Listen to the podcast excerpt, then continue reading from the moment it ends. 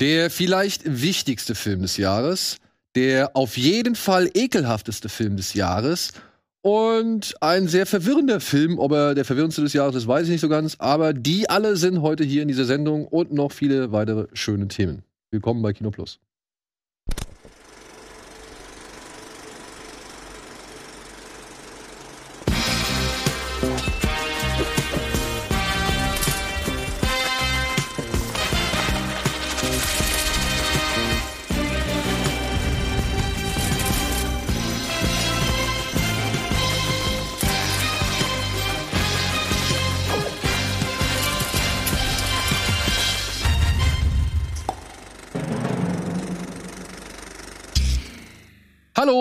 Herzlich willkommen zu einer neuen Folge Kino Plus, der ersten nach der 400. Obwohl es eigentlich schon 414 ist. Gut, so viel zur Verwirrung, aber damit sind wir heute nicht ganz alleine. Wir werden auf jeden Fall über einen doch leicht merkwürdigen Film reden und über viele weitere. Aber vorher muss ich erstmal hier meine beiden Kolleginnen begrüßen. Ich freue mich sehr, dass Antje und ich heute Bea mal wieder begrüßen dürfen. Ehemals Kino.de, jetzt Key One heißt die Firma, für die du jetzt arbeitest. Ähm, und ihr macht, was hast du gesagt? Dokutainment. Infotainment. Infotainment, Entschuldigung. Genau, aber ich mache da natürlich, also ich kann mich natürlich nicht von Filmen und Serien verabschieden, deswegen habe ich da auch so meine kleine Ecke und darf aber auch so ein bisschen im Infotainment und äh, gesellschaftlich-politischen Themen mit reinspringen. Aber was versteht man jetzt, also was versteht man unter Infotainment jetzt genau dann? Also ich meine, gibt es da so eine Art äh, Blaupause, was, was, was so typisches Infotainment ist? Mhm. Weil Tainment bedeutet ja schon, dass es irgendwo vielleicht nicht ganz so trocken, bierernst, nüchtern, rein auf Fakten basiert. Naja, ich hoffe, es ist schon auf Fakten basiert, aber halt so reines Abarbeiten von Fakten ist, oder? Ja, genau. Also wir haben schon wirklich äh, gute JournalistInnen bei uns am Start und ähm, es ist aber eben schon so, dass wir Informationen und auch Nachrichten aus aller Welt äh, den Leuten nahebringen möchten, aber eben jetzt nicht stocksteif und langweilig, sondern einfach mit ein bisschen Schmackes dahinter. Aber es, ja, es ist schon faktenbasiert und wir erzählen jetzt nicht irgendeinen Schmarrn, um das interessanter zu machen. Und das vielleicht mit Zuhilfenahme von prominenten Menschen oder, oder einfach nur aufgrund der Art und Weise, wie es äh, aufbereitet wird? Also wir fangen jetzt erst an. Wir sind, äh, die Seite ist im Sommer raus äh, gestartet und deswegen bauen wir uns jetzt erstmal auf. Also erstmal sind wir so die Gesichter da. Wir sind ein sehr junges Team. Ich bin eine der ältesten und ich bin gerade mal 29. Ähm, was aber auch sehr spannend ist, weil ja, ich glaube, ich war lange nicht mehr mit so vielen jungen Menschen unterwegs und die haben natürlich auch alle super faszinierende Ideen und ähm, bringen da dann einfach Sachen, die die man sonst in eher, ohne das jetzt negativ zu nennen, aber sonst eher in eingefahreneren äh, Redaktionen vielleicht äh, gar nicht so nehmen würde oder daran denken würde.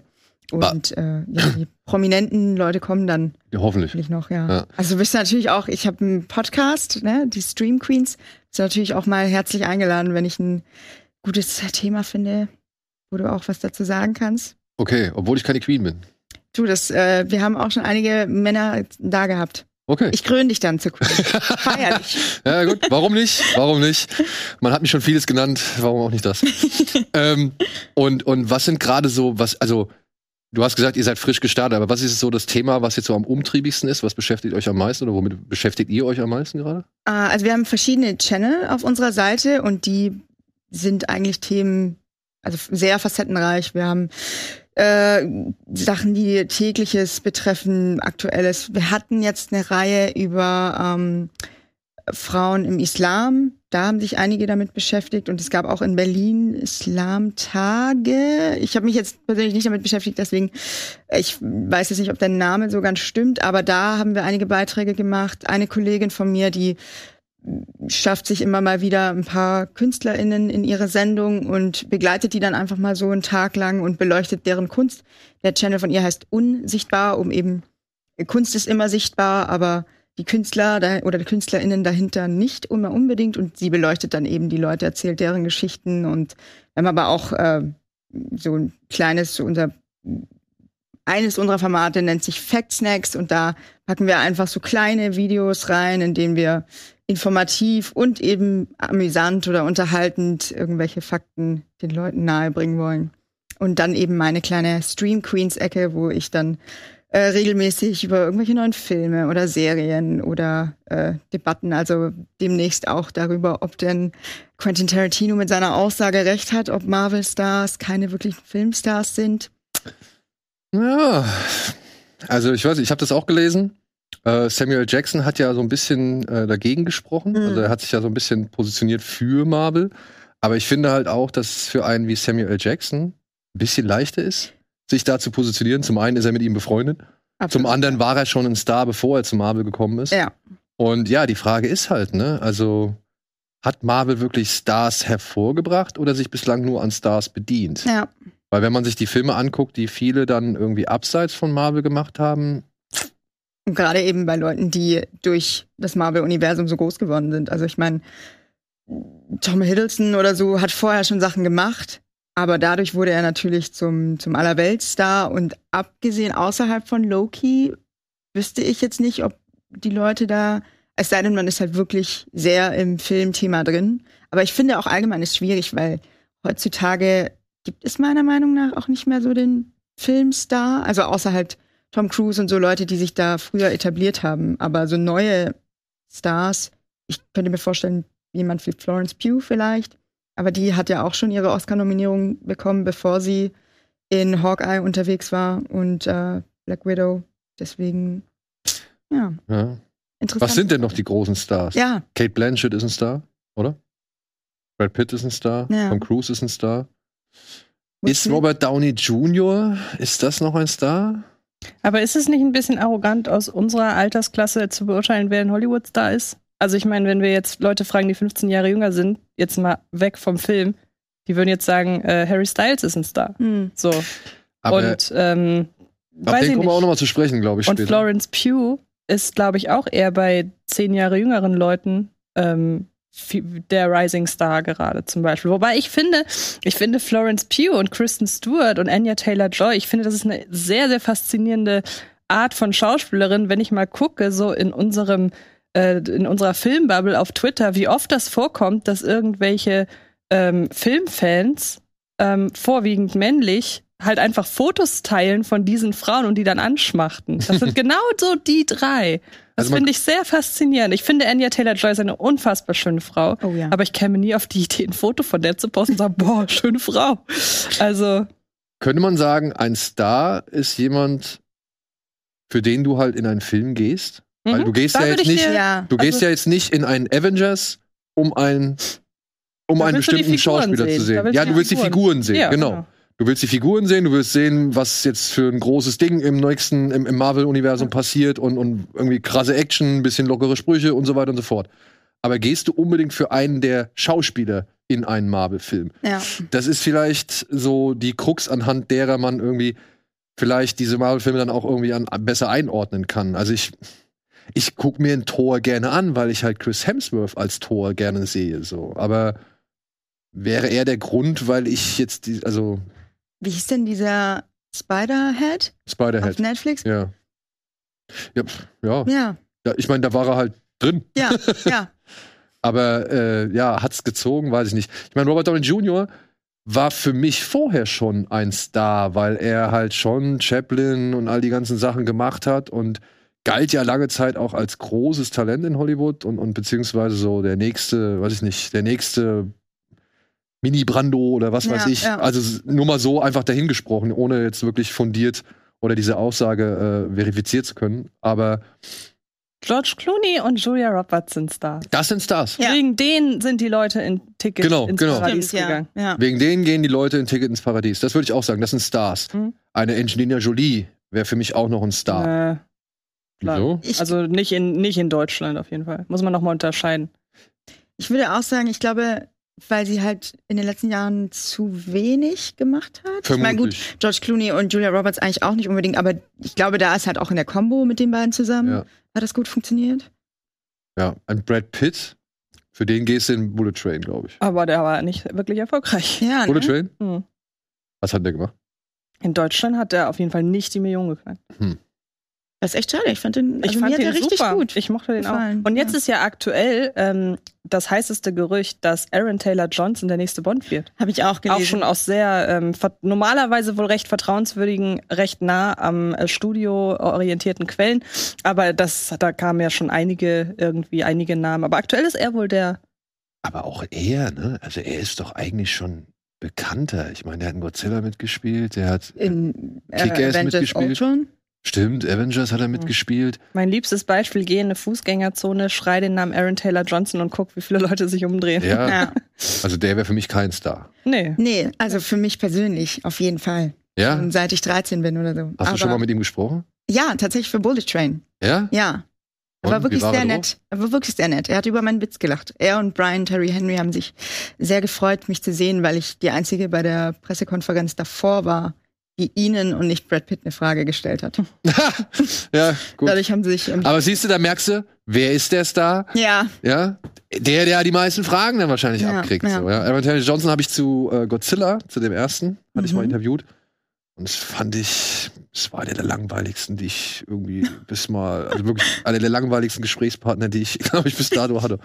Aber jetzt könnte man ja sagen, wer geht denn wegen einem Samuel L. Jackson ins Kino? Und dann könnte man fragen, aber will man jetzt Samuel L. Jackson, dadurch, dass zum jetzigen Zeitpunkt wahrscheinlich niemand wegen Samuel L. Jackson ins Kino geht, Stichwort äh, Jigsaw, ähm, würde man ihm jetzt den Star-Status absprechen? Nee, weil nicht. er ist durch, ja eben durch äh, Pulp Fiction Mhm. und so, also durch die Ist man Tarantino-Filme. damals wegen Samuel L. Jackson ins Kino gegangen? Ich Nee, kann das nicht aber beurteilen. Die, die Filme, also beziehungsweise, äh, man ist nicht wegen ihm da reingegangen, sondern diese Filme haben ihn zu einem ja, Status gebracht. gemacht, ja. Ja, eben. Ja. Und ich glaube, es geht um den Status, würde ich sagen. Ja, genau. den Einfluss vielleicht auch ein Stück weit.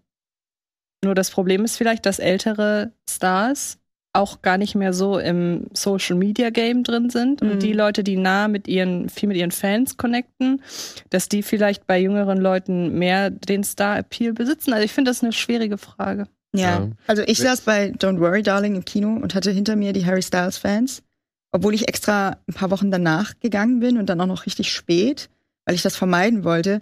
Und die sind total drauf abgegangen, was sehr unangenehm war, weil ich musste mich richtig bemühen, nicht laut zu lachen in seinen emotionalen Szenen. Es hat nicht immer funktioniert. Und da war, habe ich mir auch gedacht, okay, für die wird das wahrscheinlich jetzt so, oh, der krasse Schauspieler und hoffentlich macht er nur mehr. Und ich gehe da raus und denke mir, nee, nur weil du so ein Following von irgendwie jungen Einfluss, na, jungem Publikum hast, äh, heißt es nicht, dass du deswegen in Filmen auftauchen solltest, weil was das betrifft, hast du einfach kein Talent. Aber ja, One ist ja- Direction sind ja wegen ihrer Fans zum Star geworden. Ja. Die haben ja damals den dritten Platz gemacht, hinter Rebecca Ferguson unter anderem bei, äh, bei X Factor war es, glaube ich. Und nur weil die Fans so penetrant waren, bei Radiostationen angerufen haben, die Social Media äh, Netzwerke, Twitter und so weiter geflutet haben, ähm, nur deswegen sind die ja so berühmt geworden. Nur wegen der Fans. Es ist wirklich so die erste Band, die ohne die Fans wahrscheinlich kaum erfolgreich gewesen worden, Ja. worden wäre. Das ist eine sehr spannende Angelegenheit. Hinter Rebecca Ferguson. Ja. Und der Ist das Gewinner die ist, vor allem noch geiler. Der Gewinner ist ja wirklich ein absoluter Ja, Normalo. Ich weiß genau. nicht mal mehr, wie der heißt. Ja. Die Rebecca Ferguson, die bei. Nicht die, nicht die Schauspielerin, nein. Okay, ja. Ach nicht? Nein, nein. Ach nee, das so. ist eine andere Rebecca Ferguson. Ah, und ich dachte schon, das ist aber cool, dass die von. Das ist wie peinlich. Nein, aber ist doch so, weil die, äh, ich meine, Greatest Showman, na gut, da hat sie Playback gesungen als Ja. einzige. Nee, das ist eine andere. Schade. Hätte ich witzig gefunden, wenn die von X-Factor so ein Schauspielstar Aber auch wäre. dann, auch dann wirklich bitter für die Frau von X-Factor, so zu heißen wie die Schauspielerin. Ja. weil man ja. wird ja von vornherein, also wenn man sich in dem Bereich auskennt, wird man ja dann, also ich habe jetzt auch gedacht, was, die Schauspielerin? Ja, das dachte ich Aber, auch. aber bis es jetzt. ist schon so ein bisschen Michelle Williams, Michelle Williams Ding. Also die Rebecca Ferguson ist auch mixed, glaube ich. Also sie sieht auch komplett anders aus. Okay. Und ich glaube, von der hört man jetzt auch. Ich habe nur von, ich habe auch nur von deren Namen gehört im Zusammenhang. Ach so, und damit. deswegen dachtest du. Deshalb wusste ich auch nicht, dass sie das nicht ist. Wie peinlich. Oh. Neulich hat Apropos, man- ja, ja. Ich wollte sagen, neulich hat man schon durchaus gerechtfertigt, äh, sich im, äh, bei YouTube drüber lustig gemacht, dass ich äh, No Woman, No Cry bis dato immer falsch verstanden habe. Auch wenn ich nicht die Einzige bin. Ich habe extra noch mal gegoogelt. Es gibt Artikel, diese Songs werden immer falsch verstanden. Da ist er immer dabei. Immer. Aber es war durchaus, ähm, ja, es tut mir ja leid im Nachhinein. Du, äh, Wir hatten Simon mit Troll und Trolls World. ja. Also, ähm, ja. ja. solche Dinge passieren. Aber es gibt jahrelange Irrglauben, die trägt man mit sich rum und Ja. irgendwann kommt der Moment, an dem man halt eines Besseren belehrt wird. Und ja, dann Ich kann immer nur wieder sagen, mein Freund hat vor einem Jahr gelernt, dass äh, Rosinen aus getrockneten Weintrauben bestehen. siehste, Das ist natürlich schon. Äh, Ja. Siehste. Ich würde mal kurz eine kleine Unterbrechung machen, weil ich finde, wir sind hier gerade bei einem schönen, äh, bei einer schönen Brücke, aber die kann ich auch nach der, nach diesem Spot aufgreifen. Deswegen lass uns kurz mal einen Spot machen und dann äh, melden wir uns gleich zurück. Ich würde nämlich nochmal auf Harry Styles zurückkommen. Oh, okay, ich bin gespannt.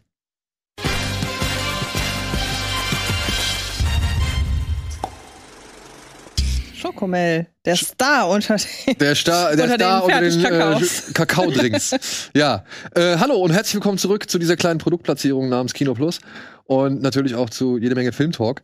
Wir waren gerade bei dem Thema Filmstars. Wer ist noch ein Filmstar? Warum ist man Filmstar? Und kann man vielleicht überhaupt Harry Styles als so äh, als solch einen bezeichnen? Weil er ist ja nun mal ein Musiker, Musiker, äh, der ähm, sag ich mal eben den Background mitbringt, ja. Und ich sage jetzt auch, das hatten wir gestern kurz besprochen. Wir wollten so, was für News-Themen mal irgendwie mal wir hier mit in die heutige Folge nehmen können.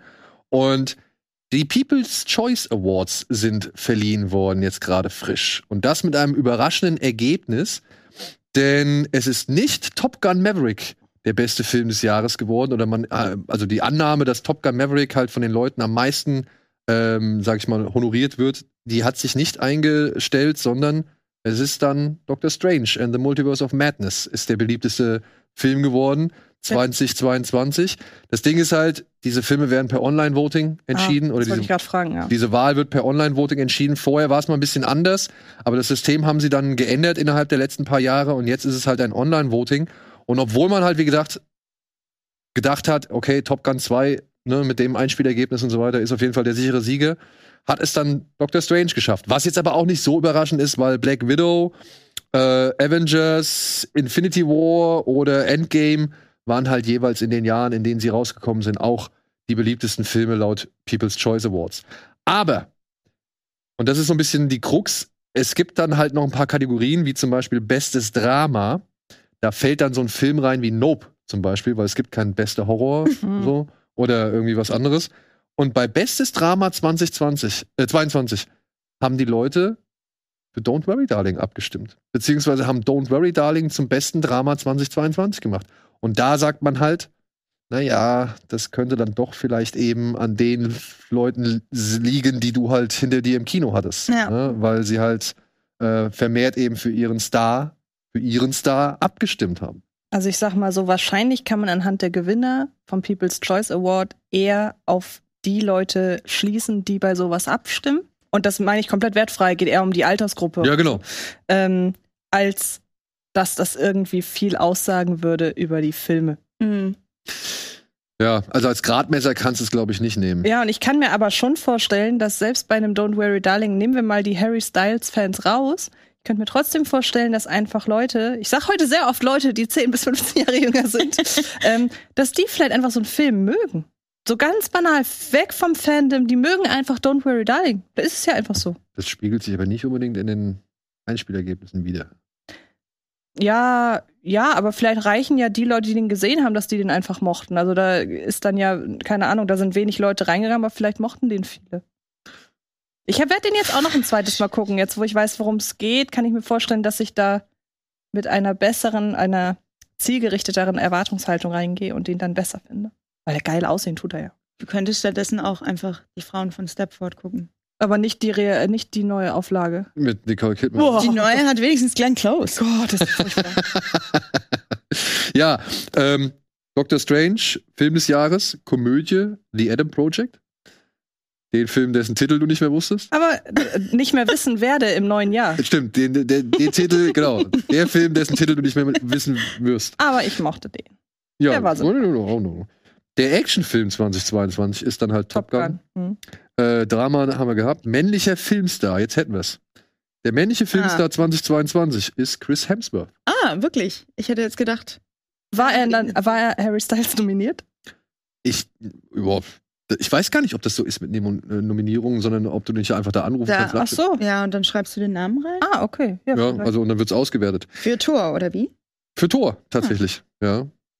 Ähm, habt ihr das, habt ihr diese Serie oder diese Doku-Serie auf Disney Plus mitbekommen, wo sie jetzt seine. Alzheimer, ich will jetzt nicht sagen Krankheit, sondern seine Diagnose. So eine Vordiagnose. ja, Vordiagnose, beziehungsweise sagt man dafür Anfälligkeit oder seine Wahrscheinlichkeit in, in einer An Alzheimer-Krankheit zu erkriegen? ist das nicht eine Genanalyse, die man da Oder macht? Genanalyse, ja. Ja, Ja, ja.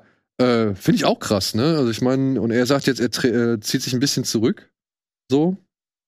Bin mal gespannt, weil der hat ja eigentlich noch einiges auf dem Zettel. Da soll ja noch dieser Hulk Hogan-Film kommen. In Stimmt. Extraction 2 soll auch noch kommen, so. Und ich wette, Disney will auch noch mal hier und da ein Hm. bisschen was von ihm abverlangen. Ist Extraction 2 nicht schon abgedreht?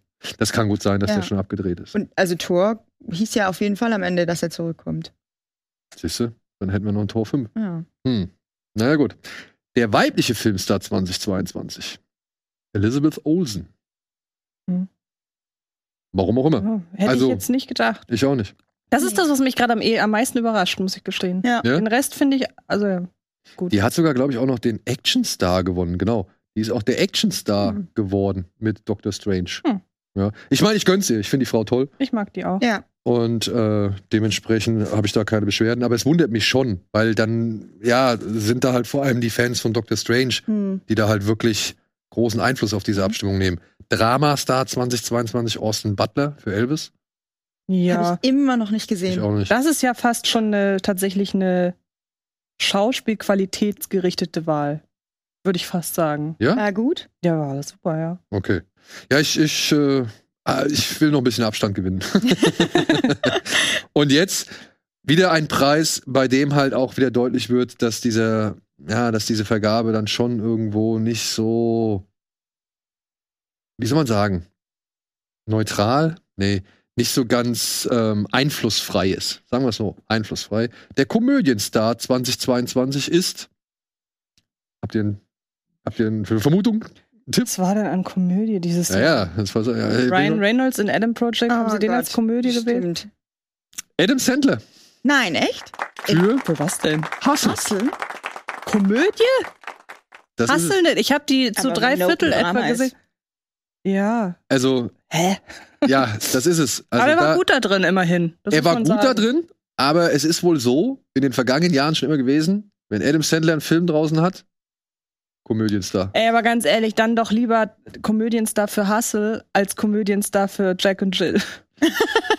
Das ist wohl wahr, ja. Aber halt, ich würde Hustle niemals als Komödie bezeichnen. Nee. Und Jetzt er war auch nicht komisch in diesem Film. Also er war schon irgendwo komisch, aber Aber ja, Jetzt fände ich es aber sehr spannend, ob Adam Sandler auch für seine Performance in äh, Black Diamond, hieß der? schwarze Diamant. Der Gems, schwarze ja. Diamant Gems. ähm, nur, äh, äh, prämiert wurde, weil Uncut Gems ist kein Film für die Harry Styles äh, All- Jahresfraktion. Alters, Altersfraktion. ja, also es ist keine, also für die fangestützte Wahl. Ne? Also ich meine, wenn Ja. wir irgendwo nominiert sind, sagen wir ja auch unseren Zuschauern, ey, hier, stimmt mal für uns ab. Ja, Mhm. egal wie gut das ist, was Egal wir wie gut es haben. wird. Genau. Und da wird es genauso sein. Aber Ja. da war das noch. Dafür hat er nicht den Preis für die beste Komödie oder Komödiendarsteller bekommen. Wer jetzt? Adam Sandler für Uncut Gems. Nein, Nee, das achso, das weiß ich ich ja. nicht. Das Das müsstest du mal ich ja nachchecken. Ja, das wäre. Aber- Also das, nee. Wäre auch lustig. Nee, ich hätte Nee. ihn jetzt, ich hätte ihn jetzt schon als Drama dann Ja. gepackt. Es ging mir eher um die Filmwahl dann. Ja. Ja. Aber es ist wohl egal, was Adam Sandler für einen Film macht. Er wird immer für Komödienstar Okay. nominiert. Okay, ja, das ist halt so. Der arme Mensch. Ja.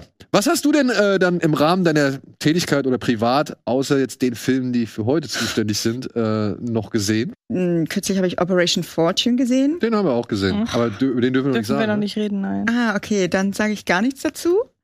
Ähm, und was habe ich noch gesehen? Ja, und die Filme, über Okay. die wir nachher reden. Und ähm, ah, Bones and All habe ich gesehen. Sind wir noch? Ja, Wie fandst du den? ähm, ich habe schon eure Sendung dazu äh, gehört und ich fand ihn tatsächlich nicht so Stark? gut. Also ich fand die beiden sehr gut. Ja. Äh, ich fand natürlich Luca Guardinos Bilder, ähm, fand ich auch wieder wunderschön. Aber ich mochte das nicht, dass äh, das so ein, das ein bisschen rechtfertigen will, was sie da machen. Und so ein bisschen erklären will, ich, ich stimme dir da komplett zu, dass es auch so ein Vergleich ist wie mit Drogensucht, weil es ist ja irgendwie einfach was in denen, was da nicht so ganz stimmt und weshalb die das brauchen. Aber ich fand's, es hat mir einfach nicht so gefallen. Ich fand ihn auch zu lang. Ich hatte dreimal das Gefühl, okay, jetzt ist vorbei. Nee, und dann ging es wieder weiter.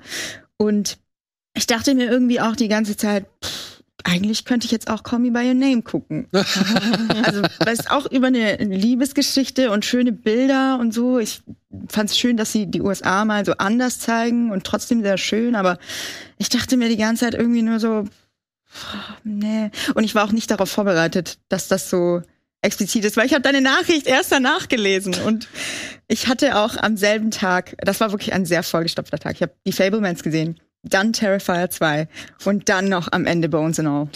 Das ist ein strammes Programm. Ja. Ja. Und dann noch abends, damit ich ja und dann noch abends, damit ich schlafen kann, so eine Rom-Com. Ähm, der perfekte Ex mit Chris Evans und Anna Faris. Ach, Und wo mit sie im dem gleichen halben- Stockwerk wohnen. Und ne? mit dem halben Avengers Cast. Ja, genau, ja, ja, Ja. Musste ich auch sehr lachen. Das hatte ich, also ich hatte den vor 100 Jahren mal gesehen und äh, dann ist mir das erst aufgefallen, wie viele da dabei sind. Der ist ihr Nachbar, ne? Genau. Ja. Es ist so eine total bescheuerte Story und ähm, sie hat irgendwie mit zu vielen Männern geschlafen und jetzt hat sie Angst, weil sie in einem Artikel gelesen hat, wenn man mit so und so vielen Männern geschlafen hat, dann ähm, man findet man den Traummann nicht mehr oder dann muss das einer ihrer Ex-Partner sein. Weil irgendwie Frauen, die mit über 20 Männern oder so schlafen. Ich hatte dann auch gelesen, dass Anna Ferris äh, mit dem Produktionsteam gestritten hatte, weil sie wollte, dass die Zahl höher geht. Also, also, weiß nicht, vielleicht habe ich da auch eine an andere Einstellung, aber ich finde Frau, eine, weiß nicht, was ist die Mitte 30 oder so, die mit 20 Männern geschlafen hat, ist jetzt nicht so furchtbar, dass man sich denkt, oh mein Gott. Ja, aber, also, wann ist es denn furchtbar? Ich finde eigentlich gar nicht. Also Also, ich meine, wenn du, wenn, wenn eine Frau, weiß ich nicht, Mitte 30 sagt, ich habe mit 300 Männern geschlafen, so, dann hat sie entweder viel zu tun gehabt oder macht es vielleicht beruflich, so, aber letztendlich ist es doch ihr Ding. Ja, absolut. Und vor allem ist dann, wo ist denn der Unterschied, ob sie jetzt mit einem Mann 3000 Mal geschlafen hat oder halt mit 300 immer nur ein, oder in ihrem Fall 20 immer nur einmal. Aber 20, das soll skandalös sein. Ja, ja. Aber der Film ist ja auch ein bisschen älter. Ich glaube, der ist von 2006 oder 7 oder so. Und, Also ein sie, bisschen älter. Ähm, und sie stellen es im Film schon so dar, dass sie sehr hysterisch darauf reagiert. ja, genau. Und dass sie von ihren Freundinnen, die alle so total die Spießer-Freundinnen sind, die alle schon Kinder haben und äh, als sehr, als teilweise schon recht in ihren Familienstrukturen Ja. gefangenen Frauen, dass die das arg überbewerten. Also das fand ich, ich hab, ist von der Weile, da habe ich den auch mal gesehen, ich mag den tatsächlich. Ich so, auch, ja. Es ist so ein typischer, wie du gerade sagst, nach so einem Kinoprogramm Ja. runterkommen-Film. Und da habe ich immer schon gedacht, also es passt, finde ich, zu Anna Ferris als Person, dass sie sagt, sie hätte es gern höher gehabt. Aber für mich war es durchaus deshalb verschmerzbar, auch heute noch, weil man halt sieht, die übertreiben alle. Ja, und sie hat auch, ihre Mutter ist von Blythe Danner gespielt, die ist auch so eine perfekte Mutti, ähm, die dann natürlich auch nochmal den Druck setzt. Und die Schwester, Genau. die gerade heiratet und sie dann deswegen natürlich denkt, oh Gott, und ich bin immer noch nicht so weit und ich bin doch die Ältere. Aber Druck in, also in Bezug auf was? Dass die jetzt heiraten und Genau, dass sie heiraten sollen, einen ordentlichen Mann finden und dann, weil sie diesen Artikel liest, äh, klappert sie dann eben ihre Ex-Partner nach und nach ab. Und Chris Evans hilft ihr dabei. Und unter anderem ist noch Chris Pratt dabei und äh, Und mit dem war sie zu dem Genau, da Zeitpunkt- waren sie noch verheiratet, Freeman, ja. Martin, Martin Freeman, Freeman. Anthony Mackie. genau.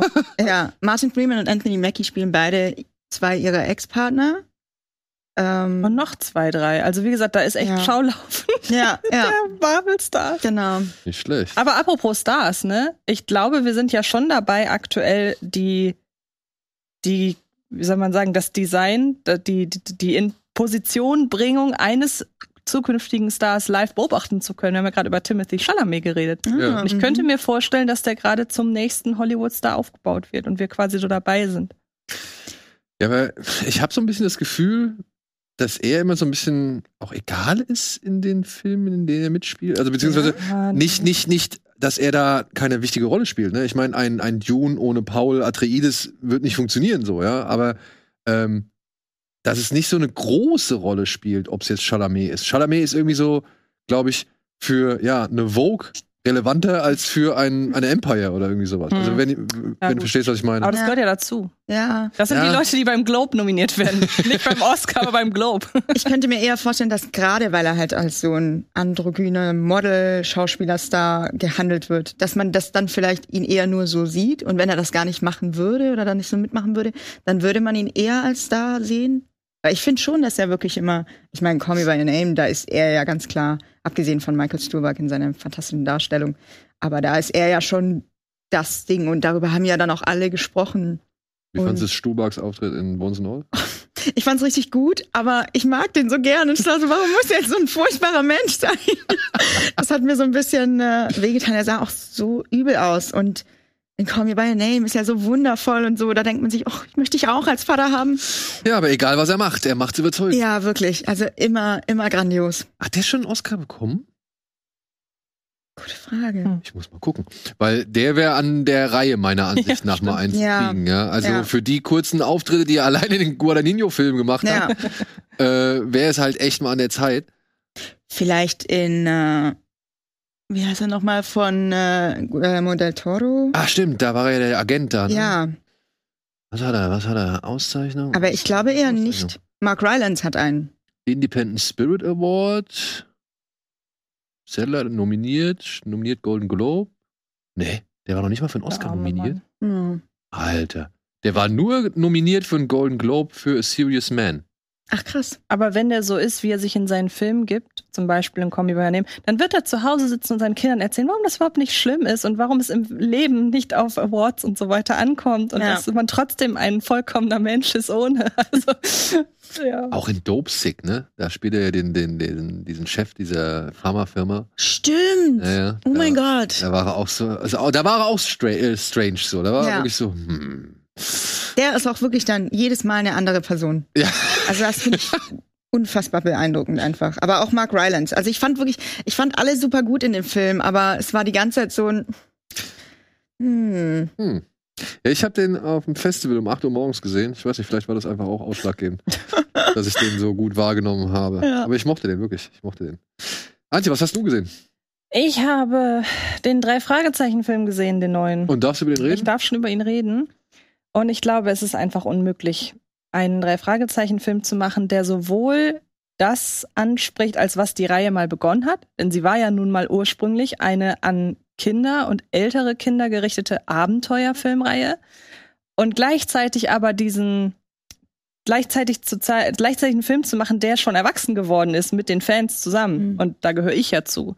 Und deshalb kann ich sagen, es ist ein solider Kinderabenteuerfilm und es ist ein schlechter Drei-Fragezeichen-Film aus meiner Fanperspektive. Hm. Casting ist so gesehen die halbe Miete, ähm, ist wirklich gut gelungen. Ähm, und einige schöne äh, Spielereien so mit den Optiken, wie man sie von den Covern kennt und so weiter. Also es gibt beispielsweise ein Buch, das als wissenschaftliche Lektüre gezeigt wird. Und man sieht auf dem Cover halt, äh, dass das Eiger Rasch, also die Designerin der, der Cover gemacht hat. Und das sind so Kleinigkeiten. Dann gibt's ein, zwei Name-Droppings im Sinne, werden Folgentitel genannt. Ich fand's eher sehr gezwungen. Ähm, aber dann muss man leider auch sagen, so die ersten fünf Minuten, in denen sie in Rocky Beach sind, den, den ähm, Schrottplatz, äh, Schrägstrich das Gebrauchtwarencenter, ähm, nachzubilden und halt eben Rocky Beach, wo sie wohnen, tolle Atmosphäre. Nach fünf Minuten sind sie irgendwo in Europa auf einem Mhm. Schloss. Und das kann dann auch Burg Schreckenstein 2 sein. ähm, die Atmosphäre ist toll, also die haben sich da schon wirklich ne, ein tolles Schloss ausgesucht und es sind viele Practical Effects dabei und alles wirklich hochwertig und so. Aber Der allererste Jumpscare für meine Tochter, wie ich jetzt erfahren habe. Ach, echt? Ja, meine, meine Frau war mit Ja, ich hatte Silke von weitem nur gesehen, ich hatte nicht gesehen, dass deine Tochter auch Ja, dabei Tochter und Sohn waren beide mit dabei. Sohn fand's cool. war. Mhm. Fand's cool. Äh, meine Tochter, wie gesagt, hat ihren Jumpscare gehabt, weil da, ging- da waren sie irgendwie in so einem Gang oder sowas und plötzlich war dann da der Dracula oder Ja, sonst irgendwas. ja, genau so. Weil sie einen. Dracula-Film an diesem Schloss da drehen und da dürfen die drei Fragezeichen dann äh, den, den Vater von Peter begleiten oder dürfen ihm sogar helfen. Und da war wohl ein, amtlicher Jumpscare. Und das hat meine Tochter wohl ähm, nicht so ganz äh, auf die Reihe gekriegt. Aber gut, ähm, meine Frau war nicht so überzeugt von Julius Weg auf. Nee, Den fand ich ehrlich gesagt am besten. Sie Ich- fand Peter am besten. Ja, gut, dann sind wir uns ja einig, dass Bob überhaupt kein Eindruck hat. oh nein! Weil wir bei uns bei dem, ich war mit einem Kollegen, wir haben den zusammen gesehen, auch drei Fragezeichen-Fan. Und wir dachten, haben am Ende gedacht, der hatte überhaupt keine Lust auf nix. Ne? Also die ganze Zeit irgendwie so unbeteiligt und leider das Spiel dann teilweise abgesehen von Julius Weckauf und ich glaube Marc Waschke spielt die erwachsene, äh, etwas größere Nebenrolle. Hat das Gefühl, die haben alle einfach nur, also immer der erste Take so gefühlt. Mhm. Also immer noch, das klingt aber sehr abgelesen. Hm, Ja, das- das, meinte meine Frau auch, dass äh, Julius Weckauf halt irgendwie schon öfter mal so klang, als hätte er irgendwie Sachen auswendig erzählt oder auswendig gesagt. Er hatte aber auch die schwierigsten Texte, muss man ihn da in Schutz nehmen. Und wie gesagt, im Vergleich zu den anderen, also man hat schon. Es war nicht so, es war, ach, es war teilweise nicht so gut. Okay. naja. Ich äh, habe aber auch schon schlechter gespielte Kinderfilme gesehen, das muss man auch sagen. Also im Großen und Ganzen, ich glaube, bei Letterbox habe ich ihm zweieinhalb gegeben. Viele Probleme, die ich mit dem Film habe, sind mein Problem und nicht die des Films. Als großer Fan. Ja, genau. Es erinnert mich so ein bisschen an, an, an das äh, Star Wars-Fandom, dass man sich da auch manchmal zurückbesinnen sollte, wofür die Filme ursprünglich mal gemacht wurden. Und dass viele Probleme, die man heute mit dem Film hat oder mit den Filmen hat, vielleicht auch so ein bisschen bei einem selbst liegen und nicht bei den Filmen. Und so ging es mir bei dem drei Fragezeichen-Film, dass ich da raus bin und dachte, ja, du bist selber schuld, wenn du da reingehst und erwartest und erwartest irgendwie, äh, dass, dass du da was bekommst, was sich jetzt an dich richtet. Ja, aber das ist halt die große Kunst, glaube ich. Da müssten wir mal wieder hinkommen, dass äh, gewisse Filme vielleicht den Spagat dann doch mal schaffen. Ich, Aber ich glaube, bei den drei wenig Filme, denen es Fragezeichen. gelingt. Also Mhm. bei den Fragezeichen ist es, glaube ich, wirklich unmöglich. Ich glaube, die erwachsenen Fans gehen dann in die Barclaycard Arena und gucken Ja. sich halt das Live-Hörspiel an. Mhm. Zumal ist ja halt auch noch mal ein, ich meine, ich würde jetzt nicht sagen, dass dieser, wie heißt der, die drei Fragezeichen und das Schloss des Schreckens oder irgendwie sowas? Der Fluch des Drachen. Nee, f- nur Fluch des Drachen. Und es regt mich total auf, dass der Artikel fehlt. Fluch des Drachen. Okay, ähm, das ist ja halt auch dann wieder noch mal eine Sache, das ist ja ein deutscher oder beziehungsweise, ich glaube, für Deutschland produzierter Ja, Film. ja. Und bei uns ist das ja noch mal was ganz anderes als diese Three Investigators in Amerika. Ne? Mhm. Also das hat ja noch mal einen ganz anderen Status. Stimmt, die Als- auch noch. Ja, also, ja, das ist ja das Gleiche so gesehen, aber ähm, wir haben ja, wir sind, glaube ich, mit einer ganz anderen Wahrnehmung und einer ganz anderen, ja, ähm, Verehrung dafür groß geworden. So, ich glaube, das ist halt einfach, wenn der Film in Amerika gemacht worden wäre, dann wäre das wahrscheinlich wieder was ganz anderes Ja. geworden. Aber in den USA gibt es ja die Hörspiele auch gar nicht. Und Eben. die Hörspielkultur gibt es ja auch nur in Deutschland. Eben, deswegen. Und da ist es, glaube ich, für uns halt einfach auch ein Spezialfall.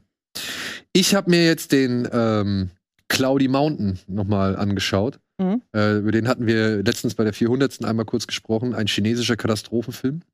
Mit Vater-Sohn-Konflikt, wie immer. äh, also egal, ob es Wandering Earth ist und du musst die Erde irgendwie in eine andere Umlaufbahn schieben oder halt jetzt hier ein Tunnel, der halt dafür sorgt, dass ein Berg droht, eine ganze Stadt niederzuwalzen, weil die tektonischen Platten sich dadurch verschoben haben. Klingt etwas realistischer wenigstens. Stimmt, stimmt. Aber egal, im Angesicht der größten Bedrohung muss immer noch ein Vater-Sohn-Konflikt irgendwie mit reingebaut werden.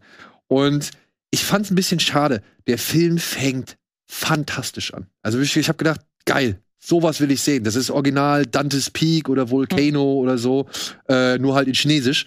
So, die ersten 50 Minuten nur Katastrophe, Druck, Tempo, Vater-Sohn-Konflikt, kurz nochmal hier ein bisschen Liebelei zwischen den beiden Hauptfiguren. Sie ist die Geologin, er ist der Sprengmeister bei diesem Tunnelbauprojekt. Ähm, und sie sind irgendwie skeptisch, ob das alles so gut ist und warnen immer vor. Und die aber, die staatliche Behörde, die den Tunnel baut, will natürlich den Tunnel unbedingt fertigstellen, haben zehn Jahre lang gebaut. Das kann nicht sein, ne? Das ist eine große Aufgabe so. Und dann kommt der Vater angereist, ehemaliger Eisenbahnpionier, wollte halt nach meinem Rechten sehen und so. Und dann geht die Katastrophe schon los. Also wirklich, es, es dauert keine zehn Sekunden, du hast das erste Erdbeben, irgendwie ganze Straßenzüge werden irgendwie verschluckt und so.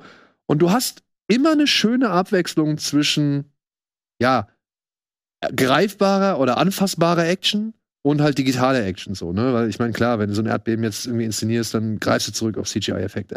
Aber das geht. Irgendwann muss er dann noch irgendwie so einen Berg runterhacken, um ganz schnell irgendwo hinzukommen.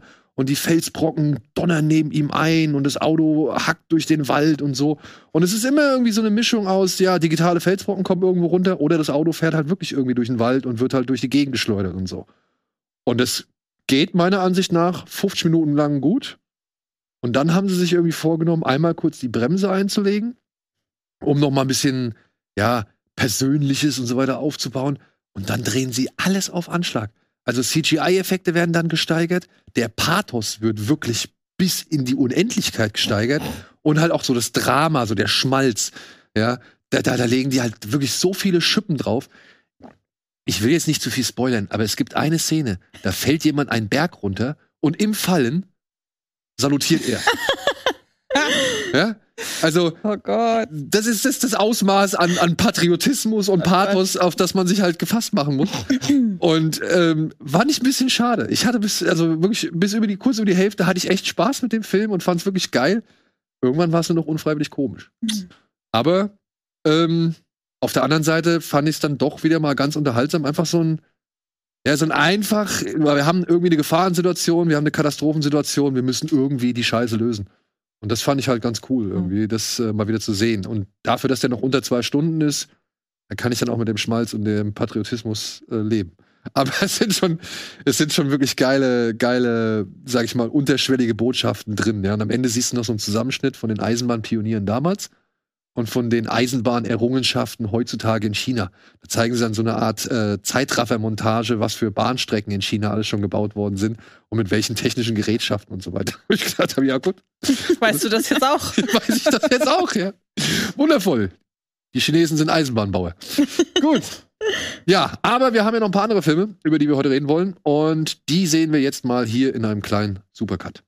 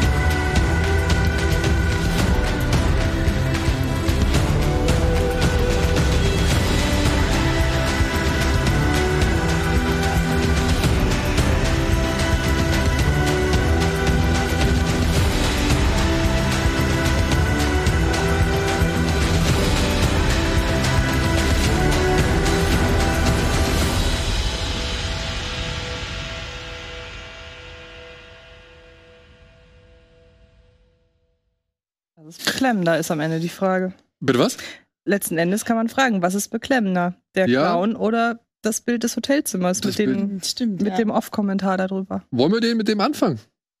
Wollen wir machen? Mit dem Off-Kommentar-Film Mit dem und dem Hotelzimmer. ja. Ja, können wir machen. Ja, heute startet She Said, der neueste Film von Regisseurin Maria Schrader über die beiden Journalistinnen, die den, ja, Harvey Weinstein-Fall so gesehen entdeckt, aufgerollt, journalistisch bearbeitet und somit ins Rollen gebracht haben, der, und das ist jetzt, ja, ich weiß nicht, ob man das jetzt wirklich Spoiler nennen sollte, aber der halt dazu geführt hat, dass der Mann jetzt für insgesamt 23 Jahre ins Gefängnis muss.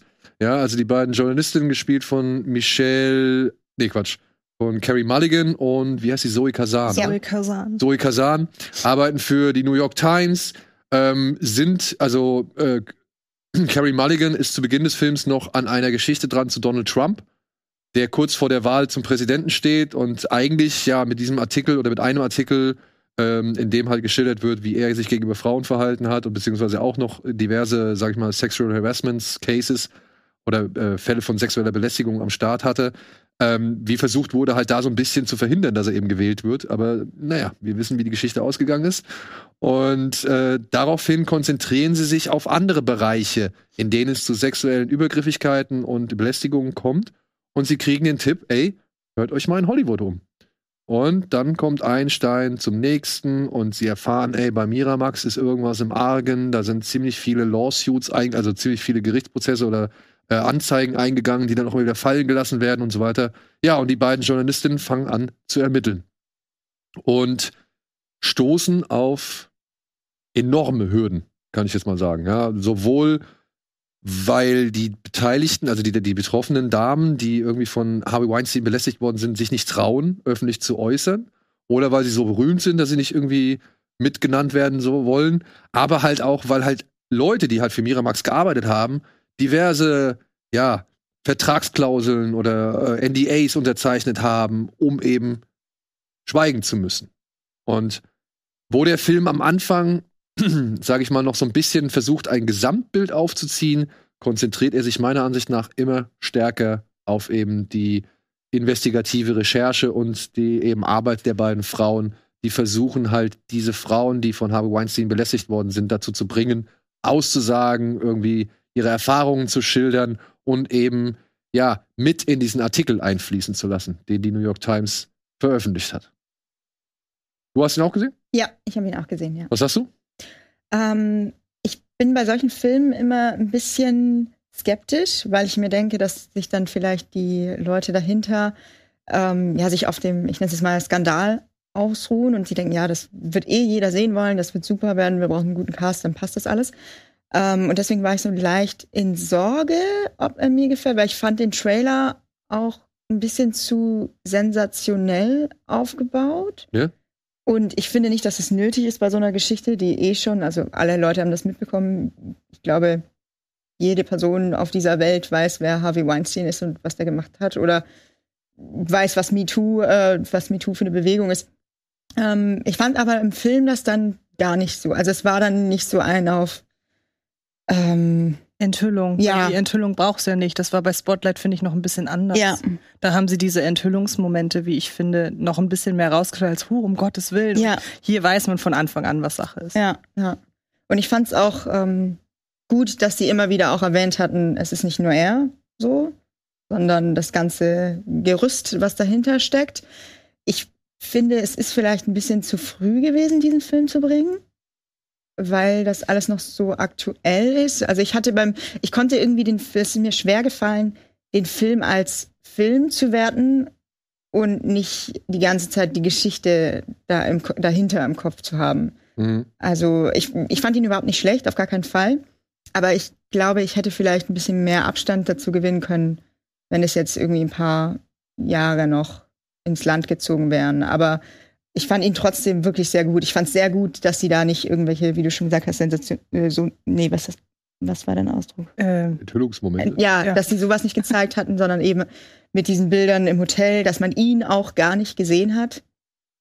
Naja, also Also nicht direkt so. er sitzt einmal im, im Redaktionsbüro und man sieht ihn von hinten. ja, genau. Das ja. fand ich, das war eine der wenigen Momente, die ich an diesem Film kritisieren würde. Ähm, Ja? Weil ich fand das nicht gut. Ich fand auch die Einbindung von Ashley Judd hat mich leider, Das hat mir auch nicht gefallen. das hat mich immer wieder aus dem Film rausgerissen, weil es ist nun mal die echte Frau, die da spielt. Und ähm, das passt irgendwie nicht so dazu, wenn ich akzeptieren soll, dass Ashley Judd sich selbst spielt, aber ich dann eine Carrie Mulligan daneben habe, die halt eine reale Person spielt, Ja. die das halt irgendwie ermittelt hat. Aber das gibt's doch öfter mal. Also mir fällt spontan Hangover ein, wo dann, äh, äh, wie heißt der Boxer? Ach so, Mike Tyson. Mike ja, Tyson. zum Beispiel Ja. da ist und er auch. Ja, aber. Hangover ist eine Komödie. Ja, Ja, das ist so ein trotzdem. Klamauk. Und die spielen ja, also Bradley Cooper spielt ja nicht eine echte Person. So, Also es sind ja, ja- gut, okay, das stimmt. das sind ja. fiktionale Nee, Figuren. Gut, okay, das stimmt. Und die treffen auf Mike Tyson, so, weißt du? Ja, Und das das- finde ich da dann nicht so schlimm, als wenn dann die, also eine berühmte Darstellerin eine echte Person spielt, Mhm. die halt den Fall da wirklich aufgezogen hat. Und die äh, spricht dann halt mit Ashley Judd, mit der, äh, mit der, mit der echten so. Und ähm, das waren Momente, die hätte ich, da, da hätt- hätten sie meiner Ansicht nach drauf verzichten können. Also du kannst ja diese, diese Rede, die sie gehalten hat, ich I'm a nasty girl oder was Mhm. sie da irgendwie sagt, ähm, die kannst du ja dir angucken auf dem Laptop und so weiter. Finde ich ja vollkommen in Ordnung. Aber dass sie dann halt wirklich dann mit in diese Geschichte eingebunden wird und auch ihr, ihr Satz als, als Frau und Christin, Oh Gott, da war ich man- auch so. halt, habe ich auch gedacht, oh, ey, das ist so und so. Weißt du, der Film, der fängt meiner Ansicht nach so stark an. Also der fängt wirklich gut an. Ich wollte eigentlich in der ersten, weiß ich nicht, in der ersten Hälfte hätte ich gern zigfach die Leinwand angeschrien, so, weil das halt wirklich auch sauer macht. Ja, ich muss auch sagen, mich macht's auch sauer, so, also weil das halt einfach äh, irgendwie ein Zustand ist, der, äh, keine Ahnung, der so viel einreißt, sage ich jetzt mal, ja, und halt wirklich äh, viele, vieles und viele in Misskredit bringt, die vielleicht eben nicht so sind. Ja, und ähm, trotzdem äh, gibt es immer noch genug, die so sind. Hm. Und allein die Tatsache, dass die so lange, so sehr und in diesem Ausmaße das machen konnten, was sie machen, äh, macht einen, meiner Ansicht nach, macht mich auch wütend. Also macht mich wirklich wütend so. Und ähm, diese, diese Szenen mit Ashley Judd, die haben mich rausgerissen. Also die fand ich, der, der Film, was du ja gesagt hast, was, das finde ich auch cool.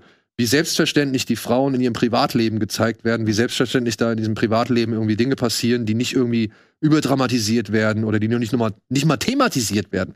Der Mann kümmert sich da gerade halt einfach ums Kind. Fertig aus. Ja. So. Ja. Ja. Und es kommt kein Dialog, oh, seit du an diesem Fall arbeitest, Ja, bist du nicht mehr genau. für uns zuständig oder irgendwie sowas. ja. Ja. Sowas kommt nicht vor. Es gibt ja sogar Momente, in denen sie noch Privatleben hat. Die haben ja eben die Szene gezeigt mit dem Picknick. Ja, die hat, stimmt. darf noch, die darf noch ein Privatleben Ja. haben. So. Ja, und beziehungsweise selbst bei diesem Picknick, ne, gehen sie ja noch, sind sie ja noch irgendwie trotzdem im Job und am Ja, Telefon und so. genau. Und auch das finde ich glaubwürdig. Das ist, Ja, das ist nicht absolut. überdramatisiert, das ist nicht irgendwie geschönt oder sonst irgendwas, sondern es ist, ist einfach real oder authentisch so, ja. Und wie gesagt, da, und das ist, ne, du hast gesehen, was ich dem Film gegeben habe, so Ja. würde ich jetzt auch nicht.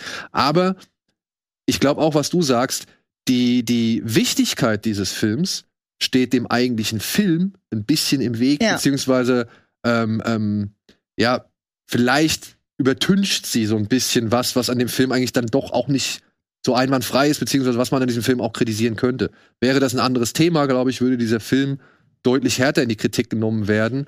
Ähm, aber es ist nun mal halt dieses Thema und das ist auch gut so, dass es so aufbereitet wird, weil ich denke mal, sowas ist immer gut für Leute, die sich halt eben mit dem ganzen Thema nicht so sehr beschäftigt haben und nicht wirklich wissen, wo die Ursprünge waren oder Mhm. wie das alles irgendwie ins Rollen gekommen ist. Und dementsprechend so eine Zusammenfassung, so eine Komprimierung halte ich eben auch für wichtig. Aber ich muss schon irgendwo auch trennen können zwischen, wie ist der Film inszeniert, wer spielt da mit, wie ist das gemacht und so weiter. Und ähm, da muss ich sagen, haben wir schon vieles auch gesehen in der Vergangenheit. Ne? Ich meine, wir hatten Spotlight, den hast du auch erwähnt. Der hatte zwar sich auch um ein bisschen Zurückhaltung bemüht, oder beziehungsweise um, um deutlich Zurückhaltung bemüht, aber ich finde, in dem, im Spotlight, gab es dann trotzdem noch so diese ein, zwei Momente, wo mal so ein bisschen auch der Schauspieler irgendwie Ja. versucht hat, mal was aus seiner Rolle zu machen. Ich fand hier Zoe Kazan und, und äh, Carey Mulligan, die haben gar nicht diese Szenen bekommen.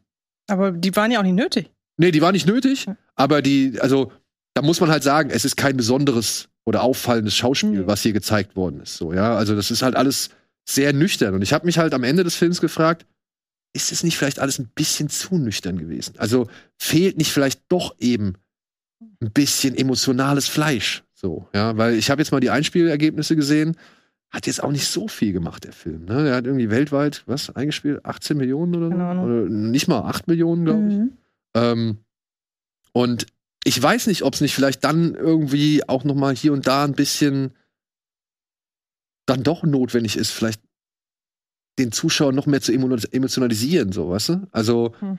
ähm, wir begrüßen sowas, dass sowas nicht so überdramatisiert wird, aber am Ende war ich dann doch so, hm, fühlte sich schon irgendwie ein bisschen, und das ist vielleicht auch ein unfaires Wort, trocken an. Mhm. Ja, das äh, finde ich beschreibt es eigentlich ganz gut. Ich könnte mir vorstellen, dass vielleicht die äh, Megan Tui und Jodie Cantor selbst vielleicht sogar gesagt haben, nee, das wollen wir nicht zu theatralisch oder so, weil wir, das ist, ich meine, das ist deren Job und so, und die würden nicht solche krassen Geschichten aufdecken und machen und solche Journalistinnen sein, wenn sie da nicht auch so ein bisschen äh, das Emotionale weglassen. Ja, ja, Also sonst springst du doch vom Dach, wenn du sowas liest und dann dir alles Mögliche anhörst. Und es gibt ja die Szenen, ähm, einen Moment, wo sie sich unterhalten und äh, sie nicht so wirklich wissen, ob ihre Arbeit überhaupt Früchte tragen wird. Und äh, wo, glaube ich, Zoe Kazan zu Carrie Mulligan sagt, dass sie befürchtet, dass äh, eben das alles nichts bringt und sie mit all diesen Geheimnissen sterben werden. Und das fand ich schon so ein bisschen emotional. Oder auch den Anruf von Ashley Judd, den sie da dann bekommt und dann bricht sie doch auch in Tränen aus. Ja, ja, ja, ja. Aber das war so zu einem Zeitpunkt, wo ich dachte, nun, jetzt, jetzt passiert nicht mehr wirklich Ja. viel. Ihr, ihr seid jetzt auch eh kurz vom Ende so. Irgendwann muss ja der entscheidende Anruf kommen. Das war dann nicht mehr so. Ich fand eher diese junge Setrunnerin, die man Ja. direkt zu Beginn des Mhm. Films sieht, die man dann halt später im Film sieht, zum Beispiel mit ihren Kindern. Das fand ich ein sehr, das fand ich einen sehr gefühlvollen Moment. Also Mhm. da muss ich sagen, da ging es mir emotional auch echt ans Herz so. Und gerade diese ganzen Szenen, in denen die Frauen schildern, was ihnen widerfahren ist mit Harvey Weinstein, die fand ich mit am stärksten im Film, weil die gehen halt meiner Ansicht nach in Mark und Bein oder beziehungsweise die, die machen halt betroffen. So. Aber ja, wie gesagt, ein paar Kritikpunkte an dem Film habe ich, aber ich sehe da halt die Wichtigkeit des Films dann doch immer noch ein bisschen stärker und muss auch sagen, dass ich eigentlich über die Laufzeit so gesehen gut unterhalten wurde, auch wenn das jetzt vielleicht nicht der richtige Begriff oder der, der passendste Begriff ist. Ich hätte halt ein bisschen mehr gesehen und ich denke mal, das wird dann halt Stoff für eine Dokumentation sein oder für einen anderen Film. Ähm, ich fand diese ganzen Informationen ähm, richtig spannend, wenn sie zum Beispiel bei dieser einen Behörde anrufen, bei der du dich informieren kannst, wie sehr dein Arbeitsplatz, sage ich mal, unter, ähm, weiß ich nicht, also wie dieses Rating für Arbeitsplätze, Mhm. weißt du das, wo sie anrufen und fragen, ob es halt in der und der Firma schon zu sexuellen Übergriffen gekommen ist und sie dann sagen, dürfen wir nicht sagen. Hm. Ja, aber wir dürfen doch, also wir sollen doch bei Ihnen anrufen, um zu erfahren, ob das eine Firma ist, in der allgemein irgendwie ein gutes Arbeitsklima herrscht. Ja, aber das ist Firmenpolitik, dürfen wir nicht rausgeben. So, diese Systematik, ne, oder auch, ähm, was sie einmal erzählen bezüglich Anwälten, wie die bei so einem, bei so einer Einigung irgendwie deutlich mehr verdienen, als wenn sie vor Gericht gehen würden und so. Dieses ganze System, ja, was das halt, das Verhalten von Harvey Weinstein und seines Netzwerkes, sag ich mal, noch begünstigt oder sogar fast schon befeuert. Ja, ich hoffe, da wird es noch mal einen, einen, einen Film zu geben oder irgendwie eine Doku zu geben, weil Ja, das eine gibt's ja. Es gibt ja eine Harvey Weinstein-Doku. Ich weiß leider, die habe ich auch sehr hoch bewertet. Vielleicht äh, suchst du bei Letterboxd mal irgendwie. Ich glaube, die heißt sogar Weinstein. ist das die, die auch auf dem ZDF äh, zu sehen war? Mhm. Ja, okay. Und da Die wird es war- dann, da die wird es war, die war, mir hat die gut gefallen und hatte viel äh, Informationsgehalt über die ganzen Sachen. Ja. Also, ey, She Said, würde ich auch sagen, ähm, sollte man gesehen haben, ist ein, ist ein, äh, ja, nochmal wichtiger Film. Ähm, inszenatorisch kann ich ihm halt ein, zwei Punkte ankreiden, die ein bisschen das Gesamtergebnis äh, beeinträchtigen, aber ansonsten fand ich den auch echt gelungen. Also, dass das alles so runtergespielt wird, dass das alles so normal ist, das hat mir gefallen. Und wie gesagt, die eins, also so ein paar Details, die ich halt noch nicht kannte, die fand Mhm. ich halt echt gut. Also ich kann mir bei der Ashley Judd-Sache vielleicht sogar vorstellen, dass sie sie ja informieren mussten, dass wir, dass wir diese oder Maria Schrader oder wer auch immer dafür zuständig ist, Produzenten oder wie auch immer oder Produzentinnen, dass die ja anfragen müssen. Dein Teil, dein, deine, dein Bestandteil an dieser Geschichte, der ist groß, wir können ihn nicht aussparen. Wie sollen wir das handhaben? Und wenn ich mir jetzt, wenn ich versuche, mich in Ashley Judds Position zu begeben und dann käme jemand zu mir und sagt, wir wollen, und ich bin auch noch Schauspielerin.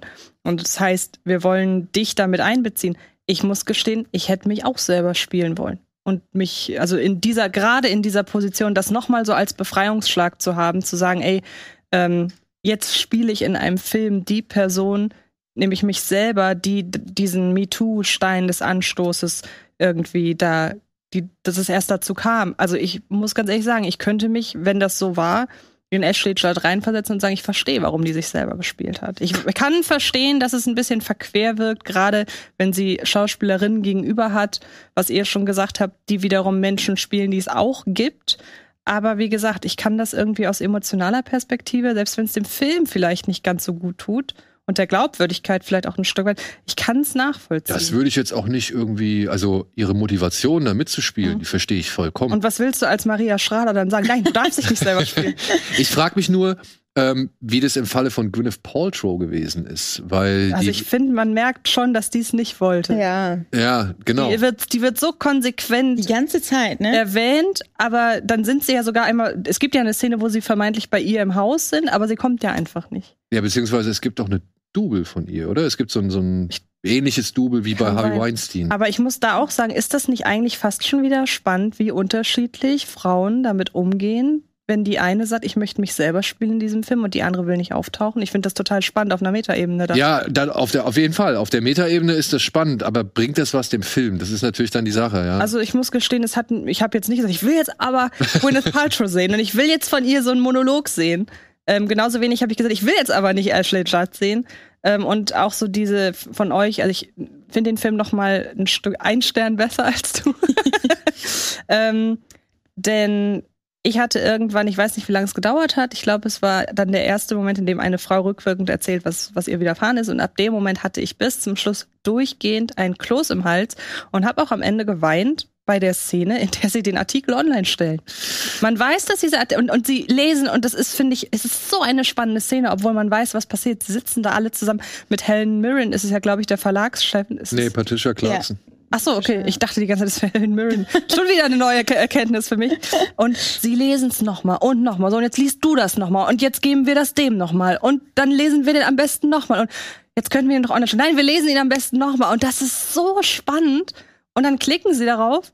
Und dann sieht man doch nicht mal, wie er online geht, sondern dann ist einfach Schnitt. Und dann ist er, wir wissen, er ist in der Welt. Und das fand ich so wie gesagt, so spannend und man denkt immer, ich weiß doch, dass sie den gleich online stellen. ist doch alles okay und dann wissen wir doch, was passiert ist. Aber nee, also auch so Sachen, wie ich mittlerweile erfahren habe, zum Beispiel diese eine äh, Zeugin oder diese eine Geschädigte, die dann kurz vor der Krebs-OP da noch Ja, ja. die Aussage macht. Das war ja wirklich so. Man denkt, das haben sie jetzt sich aber schon so zurück. Nein, die hat kurz vor ihrer Krebs-OP aus dem Grund angerufen. Und das sind so Sachen, die finde ich total irgendwie fasziniert. Das Einzige, was ich, glaube ich, jetzt schon im Vorfeld schade finden werde, wenn dieser Film den Oscar als bester Film gewinnen sollte, wird dem immer anlasten, nur wegen des Themas. Und das finde ich nicht. Ich finde, der Film hätte den, wenn wir schon bei dem Thema sind, hätte den Oscar genauso wie Spotlight damals, das war auch einer meiner liebsten Gewinner tatsächlich, ähm, hätte den verdient, muss aber sagen, ich stehe einfach auch auf solche Filme. Ja. Ja, ich weiß nicht. Könnt ihr mir Also- vorstellen, dass da der ein oder andere mit der Wahl von Schließheit sein Gewissen auch so ein bisschen reinwaschen will? Dann Ich denke, also ich muss sagen, ich glaube schon, dass es dann, wenn nur aufgrund des Themas ist, weil inszenatorisch ja, ist Glaube der ich Film auch. Relativ- wenn man andere Filme anguckt, die dieses Jahr bestimmt nominiert werden. Nee, das sage ich ja. Also auch, obwohl mein Herz für Tar schlägt, so, und ich sehe, Tar ist der bessere Film. In je, also äh, In inszenatorisch ist er der bessere Film.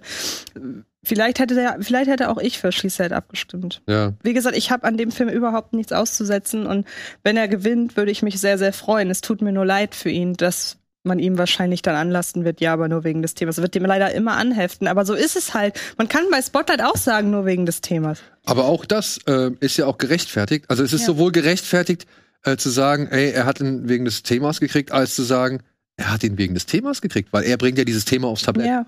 So, ja. Also bei Spotlight war es ein Skandal, den ich nicht so kannte. Ja, Mhm. das ist halt so die Sache. Bei Weinstein habe ich natürlich einiges mitbekommen. Ja. So, ne? Also da kann man jetzt sagen, okay, das Thema ist für uns ein bisschen vertrauter als eben dieser Kirchenskandal. Mhm. Aber ja, wird, wird man sehen. Ja. Wird man sehen so. Also ich finde, es ist auf jeden Fall ein guter Film und ein sehenswerter Film. Ob er der Film ist, der wirklich den Oscar als besten Film davon tragen sollte, das sollen andere entscheiden. Und ich hoffe sehr, dass Zoe Kazan durch den Film endlich mal so bekannt wird, wie sie es verdient hat. Ich finde die so toll.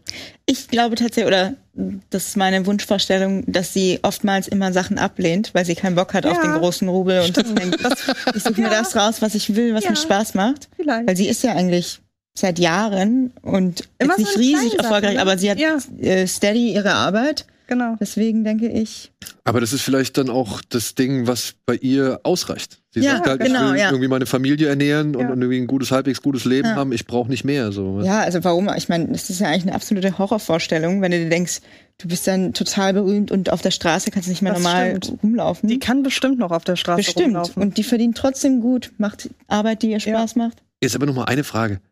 So eine Gwyneth Paltrow, so oft wie die in dem Film genannt wird, ja. Also ich meine, Harvey Weinstein ruft ja an und sagt, ist Gwyneth Paltrow on board und bla bla bla oder hat die irgendwas gesagt, hat die irgendwas gesagt, so.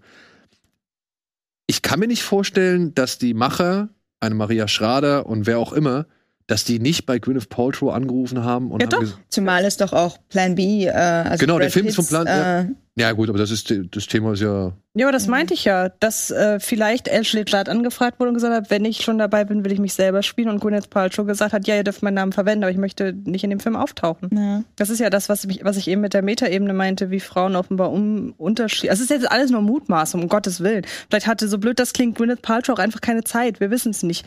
Kann ich mir aber nicht vorstellen. Für so einen Film würde man sich Platz machen. muss aber egal. wahrscheinlich irgendwelche Duftkerzen verkaufen. genau.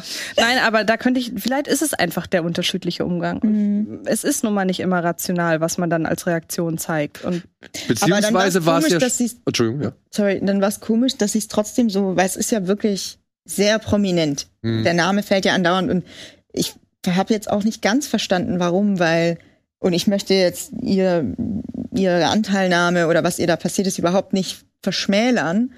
Aber so wie ich das richtig verstanden habe, gab es ja bei ihr auch einen Moment im Hotel und er wollte sie massieren und dann konnte sie dem entkommen. Und deswegen habe ich nicht verstanden, also auch aus seiner Sicht, aus der, Ich glaube, es ist der Name. Harvey Weinstein hineinversetzen. Ich glaube, kann ist der Name, sein. weil wenn, ja. also ich behaupte einfach mal, Gwyneth Paltrow ist noch mehr Leuten ein Begriff als Ashley Judd. ja, Und ich glaube, es geht einfach darum, wenn, wenn Gwyneth Paltrow sich dem Ganzen anschließt, und das passt ja zu Weinsteins Frage, ist sie an Bord, so Mhm. sinngemäß, dann glaube ich, hat das einen enormen, einen enormen Einfluss auf vielleicht jüngere Schauspielerinnen, die nicht dieses Standing haben und ja immer dieses Damoklesschwert über sich haben, ey, wenn wir was über Harvey Weinstein sagen, dann ist unsere Karriere vorbei. Ja, das ergibt Sinn, Und, ja. und Gwyneth Paltrow quasi als äh, die Frau, die das, die das halt anführt, so ein bisschen in Sachen ähm, Berühmtheit. So, ich könnte mir vorstellen, dass das deshalb für alle wichtig war. Und ich könnte mir auch vorstellen, nur, ich bin jetzt, wie gesagt, ne, ich finde es gut zu sehen in dem Film, wie unterschiedliche Frauen unterschiedlich auf dieses Thema reagieren, beziehungsweise unterschiedlich mit ihrer Pein umgehen, so, ja, oder wie, wie man halt als Mann feststellen kann, wie schwierig das doch für eine Frau ist, entweder diese, diese dieses, ja, weiß ich nicht, dieses Drama irgendwie zu berichten oder halt nochmal darüber zu reden oder halt überhaupt damit umzugehen das an irgendjemanden ranzutragen. Ich könnte mir halt auch vorstellen, dass eine Frau Paltrow dann vielleicht ein bisschen Angst davor hat, immer wieder diesen Oscar, den sie bekommen hat für Shakespeare in Love, auf eben das Ganze zurückzuführen. Mhm. Also, dass das Ganze auf das zurückgeführt wird und so von wegen, ja, ja, okay, du hast dich nicht befummeln lassen oder beziehungsweise du hast dich nicht belästigen lassen, aber den Oscar hast du trotzdem genommen, weißt du? Also, dass man vielleicht da auch ein bisschen Angst davor hat, Hm. dass ihre Leistung für den Film oder halt ihr Gewinn des Oscars, dass der da irgendwie dann in Misskredit gebracht wird, eben aufgrund eben nur dieser Tatsache so. Ich weiß es nicht, ne? Das ist halt einfach nur, vielleicht spielt es auch nochmal mit rein, um zu sagen, ah nee, ich will da doch nicht auftauchen. Aber eine Sache noch, die der ganzen Sache noch mal ein bisschen mehr Komplexität gegeben hat, als ich es vorher erwartet hätte. Sie nehmen ja auch einige Männer äh, oder haben ja auch Stimmt, einige ja. Männer im Interview. Und ich finde, dass es ohne irgendeine Form der Täter-Opfer-Umkehr sehr gelungen ist, zu zeigen, unter welchem Druck auch die Mitwisser stehen. Und dass das keine Leute sind oder dass die Leute, die dort gezeigt werden, zum Teil keine Leute sind, die das befürworten, was Harvey Weinstein macht und die wahrscheinlich eigentlich am liebsten dagegen angehen würden, aber die selber, wie ich gerade sagte, diesen, diesem Druck ausgesetzt sind. Und dann gibt's diese eine Szene, in der der Mann halt, äh, in der einer der Männer, ich weiß leider die Position nicht mehr, eine entscheidende Information Mhm. gibt und man richtig sieht, wie dem auf der einen Seite eine zentnerschwere Last irgendwie vom Herzen wird, auf der anderen Seite weiß, dass der jetzt richtig Probleme kriegt. Und das sind, das sind, finde ich, die tollen Momente. Man hätte auch da sagen können, Harvey Weinstein steht stellvertretend für das komplette äh, männlich geprägte Hollywood-Business hinter den Kulissen, aber haben sie nicht gemacht.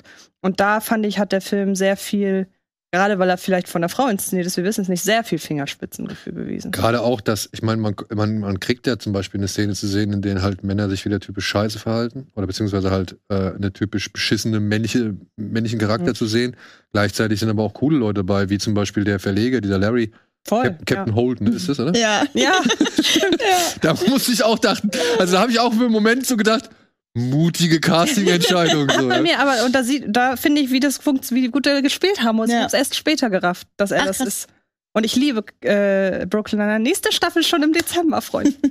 Ja, also She Said, wie gesagt, ähm, kann man als Film vielleicht hier und da ein bisschen kritisieren, aber nicht auf jeden Fall in seiner Aussage oder eben in seinem Thema.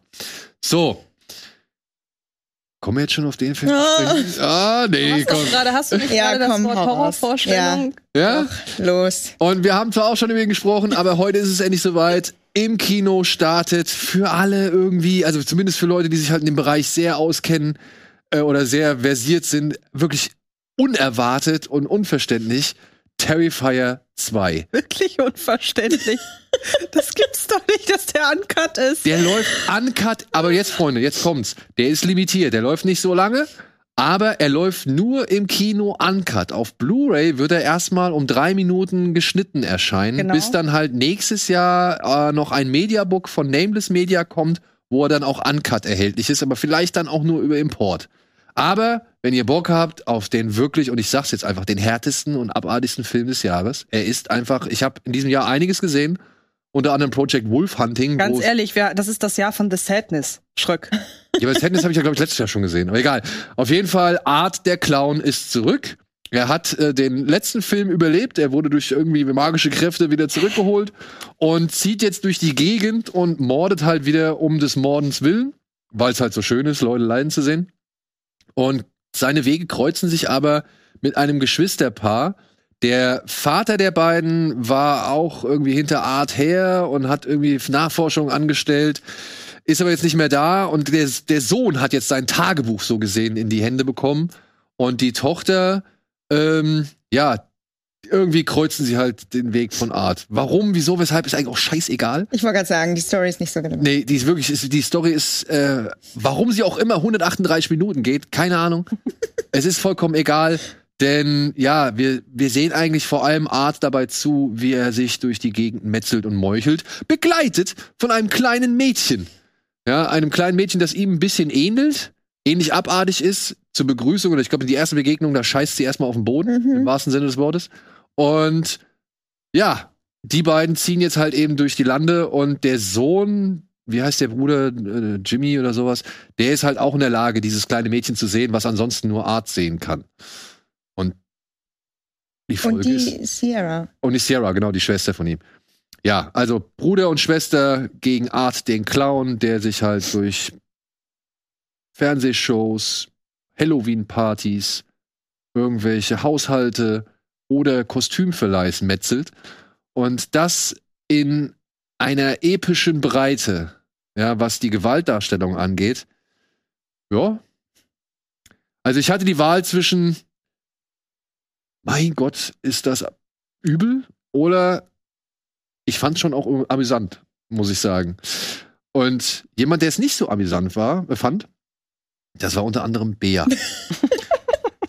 Bea hat ihrem guten Kumpel Alex, Andy. Andy, ihrem guten Kumpel Andy, während sie Terrifier 2 geguckt hat, ja, äh, über einen Ansichtslink, hat sie eine Sprachnachricht geschickt.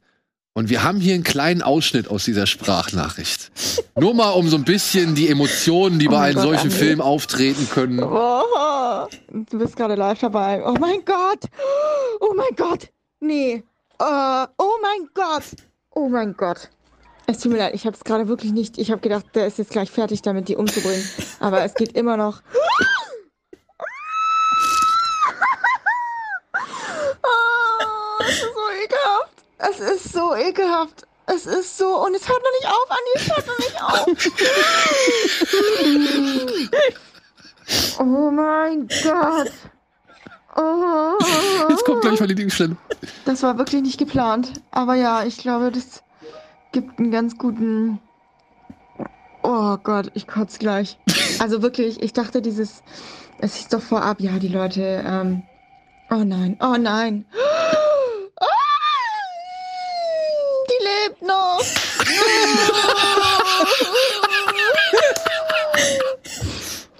Ja, Oh mein Gott, es Okay. ist so widerlich. ja ähm, es geht noch ein bisschen weiter. Wir wollten jetzt nicht die ganze Nachricht abspielen. Hast du ihm dann noch mal was geschickt? Äh, nee, Nee. nee, ähm. Nee. Aber Nee. genau, genau dieser Moment, so, ne? Das ist, glaub, ich schätze mal, das ist die Szene auf dem Bett. Ja. Also, ja. Ja. Äh, die ja auch schon viral gegangen ist. Die ist Bei gut- der ich ausgemacht habe. ja, Ich hab's Szene- auch wirklich nicht gewusst. Ich dachte, ach jetzt, die killt er jetzt bestimmt ganz schnell, dann mache ich kurz eine Sprachnachricht und dann. Ja, aber genau das Gleiche habe ich mir auch gedacht. Ich guck mir das an und denke mir, pff, Alter, also entweder du hast ein Problem mit Frauen, ja, oder oder ich weiß nicht, oder sonst irgendwie keine Ahnung, irgendwas nicht verarbeiten können, was du jetzt hier ausleben lassen kannst. Und dann geht's immer weiter und es geht immer weiter und es hört nicht auf und genau das Gleiche. Ach, die lebt noch. Ich, ich dachte eigentlich, als er ihr den Rücken aufreißt und alle mögliche Scheiße aus ihrem Rücken rausholt, wäre das Thema erledigt. Nein, ist es nicht. Ja, es geht noch weiter. Ja. Und, und es findet halt auch kein Ende. Ja, Frage ist, muss man sich sowas im Kino geben? Ich glaube tatsächlich im Nachhinein, ich hätte es mir lieber im Ki- Kino angeguckt. Ja? Ähm, vielleicht tagsüber irgendwann. Also gut, jetzt im Winter ist eh immer dunkel, da ist es egal, aber ähm, ich hatte es mir, ich habe sehr viele Fehler begangen. Also ich habe es mir im Splitscreen angeguckt, nebenher noch versucht, so ein bisschen zu arbeiten, was ich ganz, also wollte ich auch unbedingt, damit ich nicht ganz dabei bin und sich das so in meine, äh, mein Gehirn einprägt und ich einfach wochenlang nicht mehr schlafen kann. Ähm, aber ich habe das in meiner Mittagspause angefangen und währenddessen gegessen das war schon wirklich ekelhaft. Aber ich glaube, ich meine, wir haben jetzt das angehört, es war sehr witzig und ich glaube, wenn man da in einem großen Kino mit Leuten sitzt, die das alle empfinden, dann äh, ist das, glaube ich, schon noch mal ein Erlebnis. So, also wenn man es in einer großen Menschenmenge, in einem riesigen Publikum und alle da irgendwie drauf reagieren, dann kommt vielleicht auch der Humor ein bisschen noch mal mehr rüber. Ich fand schon auch teilweise witzig, gerade wie er, der Clown Art, immer darauf reagiert. Aber ja, wie man unschwer hören kann, ich fand es auch wirklich unfassbar eklig. Ich hatte so Angst. Ich habe danach meine Mama angerufen mit Videocall. Ich habe noch die ganze Zeit überlegt, ob ich die Nacht über ähm, das Licht anlassen soll. Ich bin ja, wie ich schon vorhin gesagt habe, danach noch ins Kino zu Bones and All gegangen. Das hat mir so ein bisschen die Bilder wieder rausgenommen, aber dann durch andere eklige Bilder ausgetauscht. Ähm, aber ich finde schon, dass es so, also wenn man auf sowas steht, dann. Ja, ist doch, also, würdet ihr das als Mutprobe bezeichnen? Diesen Film? Ja. Hm. Wenn man danach im Dunkeln äh, nach Hause, Hause geht und um beim, äh, in der Wohnung nicht das Licht anmachen darf, dann würde ich sagen, ist eine Mutprobe. Ja. Aber wir sind uns einig, Art ist schon eine geile Figur. Es ist eine Figur, die mir persönlich Angst einjagt. Ja. Und zwar nicht in, also über, über einen Bildschirm. Und das muss man ja erst mal schaffen. Also wir haben, ich weiß nicht, wie lange das her ist, drei, vier Wochen, zwei, drei, vier Wochen vorher lief ja Smile. Und der hat mich äh, sehr auch sehr verstört, aber so doof das klingt. Ich hatte auch danach sehr lange noch Angst und konnte so eine halbe Stunde lang den Leuten um mir herum nicht ins Gesicht gucken, weil ich diese, dieses Grinsen so im Kopf hatte. Aber das war im Nachhinein eher so eine positive Verstörung. Ich mag den Film unglaublich gerne und finde, es ist ein ganz, ganz toller Horrorfilm. Ähm, genauso ist es dieses Jahr bei The Sadness. The Sadness gehört für mich zu den, weiß nicht, 20 besten Filmen des Jahres. Ich fand ihn richtig gut und der ist bekanntermaßen auch nicht unblutig gewesen und unbrutal. Und ähm, Terrifier 2 ist, glaube ich, der erste Horrorfilm, den ich nicht gepackt habe den ich ausgemacht habe. Und zwar an genau der Szene, an der du es gesagt hast.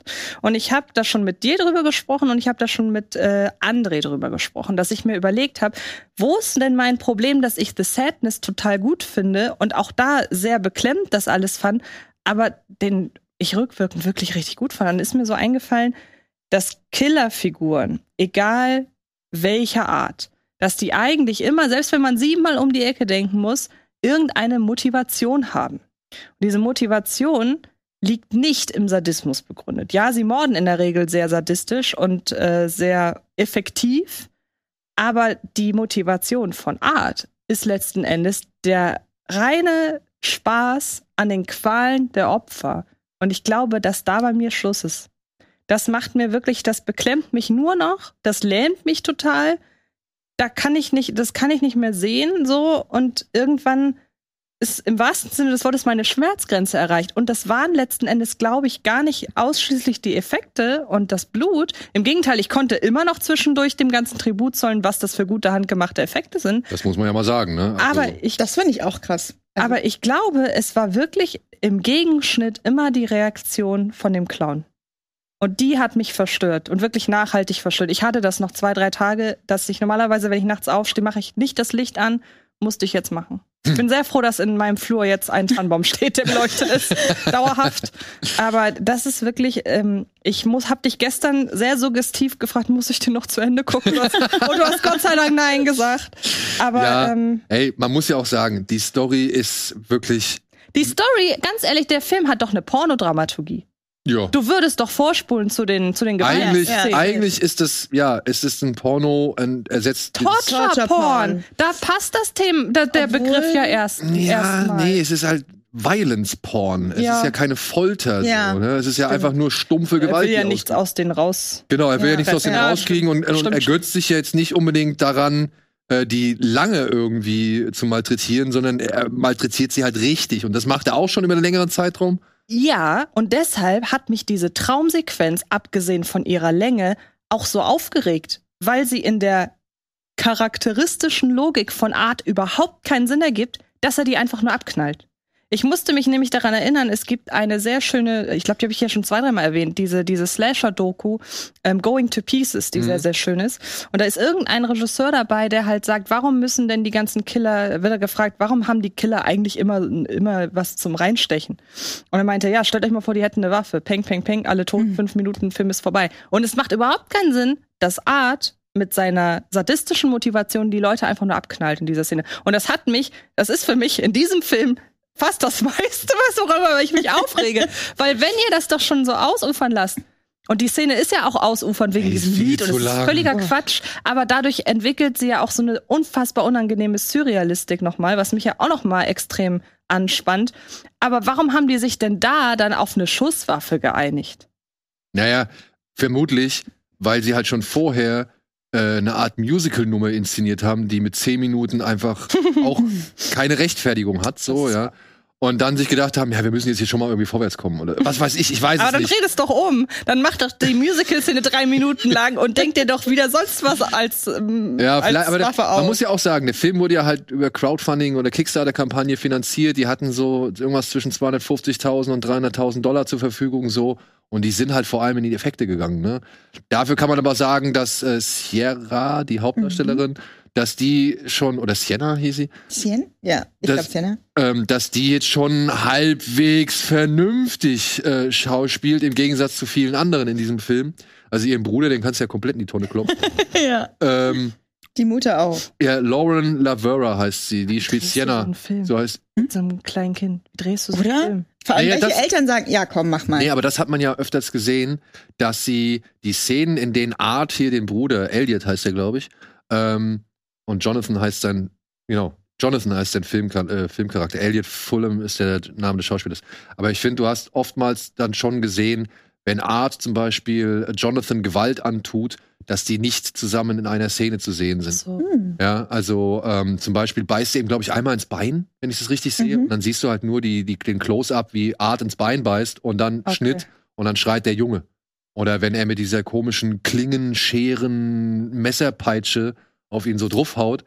Ja, dann siehst du Art in der einen Szene hauen, Umschnitt, irgendjemand, irgendeinen Rücken, Mhm. ja, und auf den Mhm. haut er drauf. Umschnitt, der kleine Junge von vorne, ja, aber es, es wurde schon drauf geachtet, dass die beiden Okay. nie zusammen in einer Szene sind. Also Aber Bea hat es gerade gesagt, welche Eltern sagen denn, okay, dieses Skript, ja, unser Kind, mhm, warum nicht? Auch bei dem kleinen Mädchen. Ja, ja. Und da, da kannst du ja schneiden, was du willst. Die Ja. sieht sich im Spiegel. Ja, ich frage mich auch, ähm, was da oder wer da, aber vielleicht sind es auch irgendwelche Freunde der, der, des Regisseurs oder so. Ja, also vielleicht große Fans von Terrifier 1.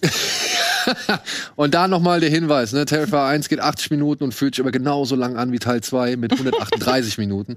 Der Wie erste ist der ist wirklich von der Härte? auch hart, aber nicht so nicht so gut wie der zweite. Okay. Also der zweite ist ein Improvement in allem.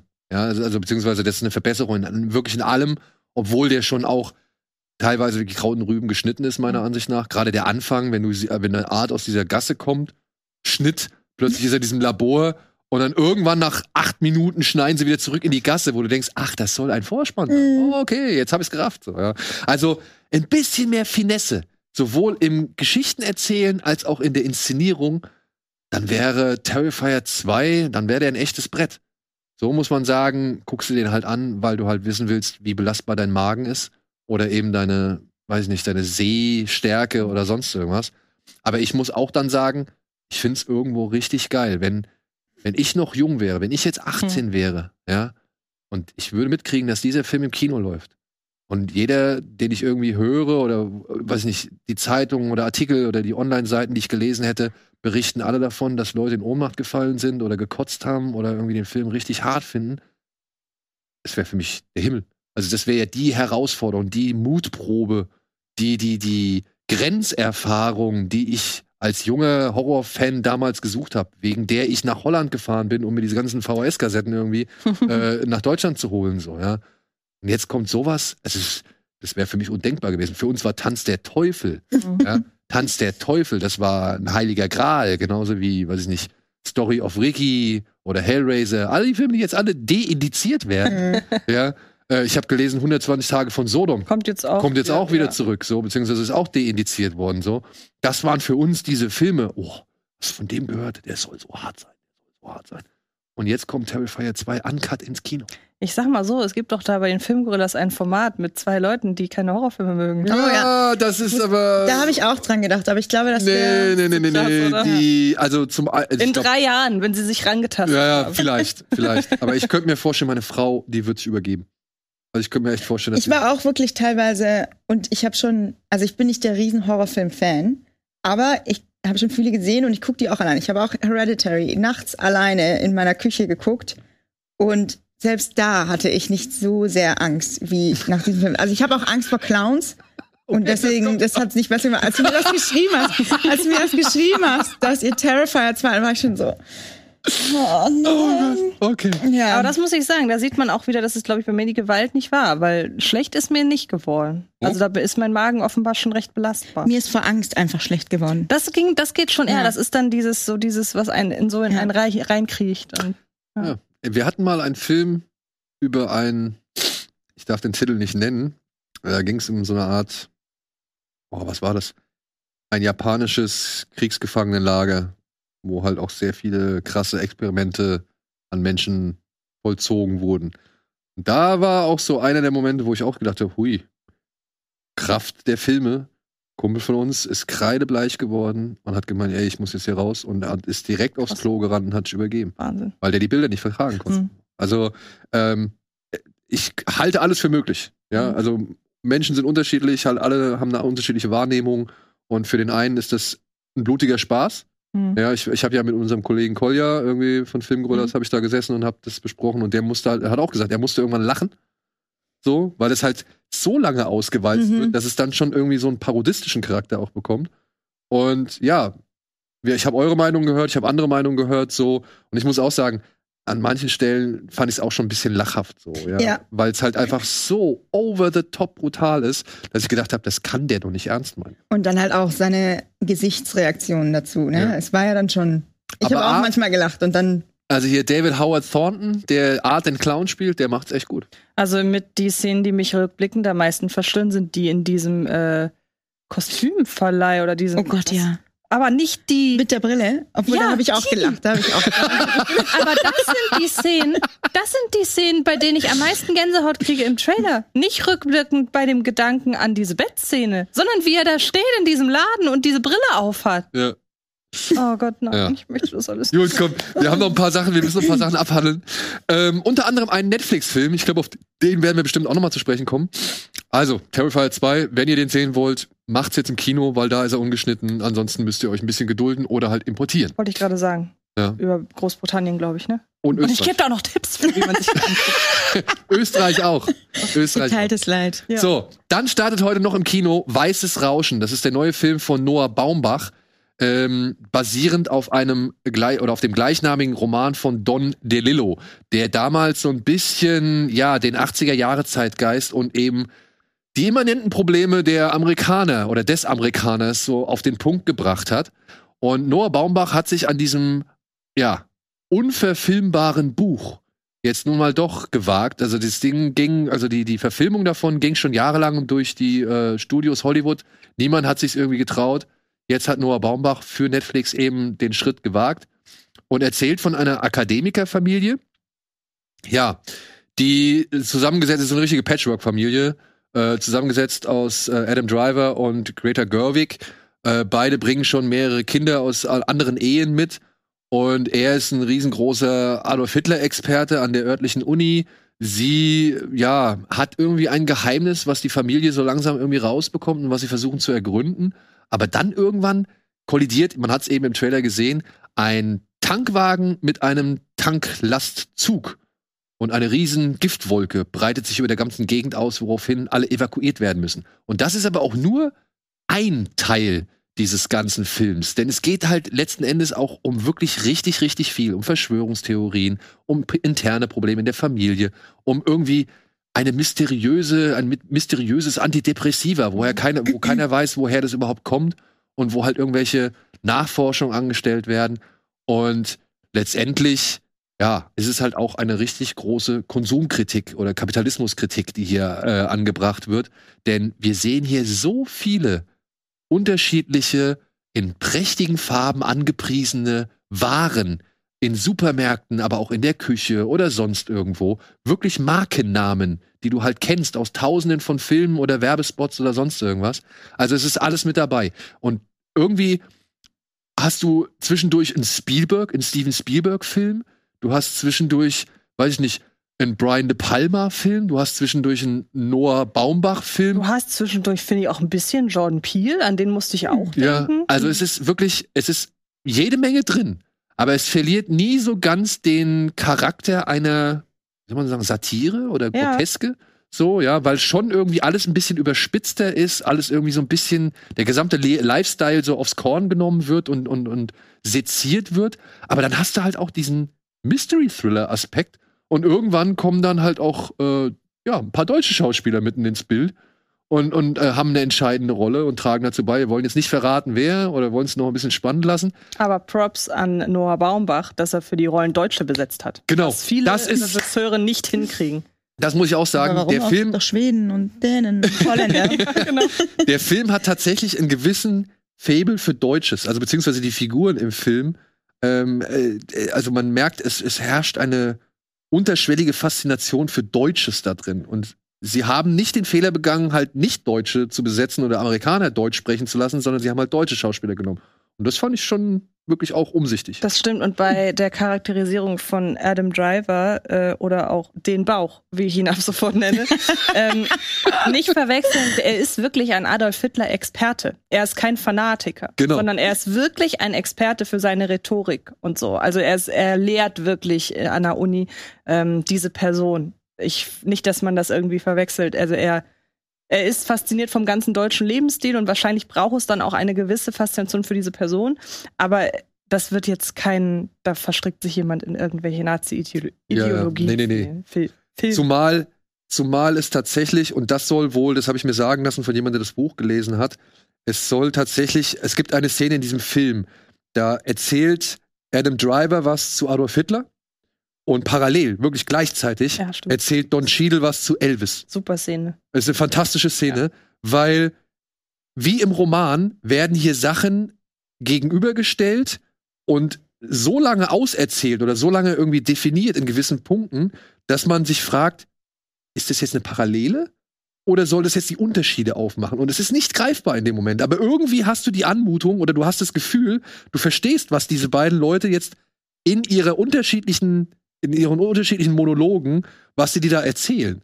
Also es gibt Gemeinsamkeiten, es gibt aber auch krasse Abweichungen voneinander.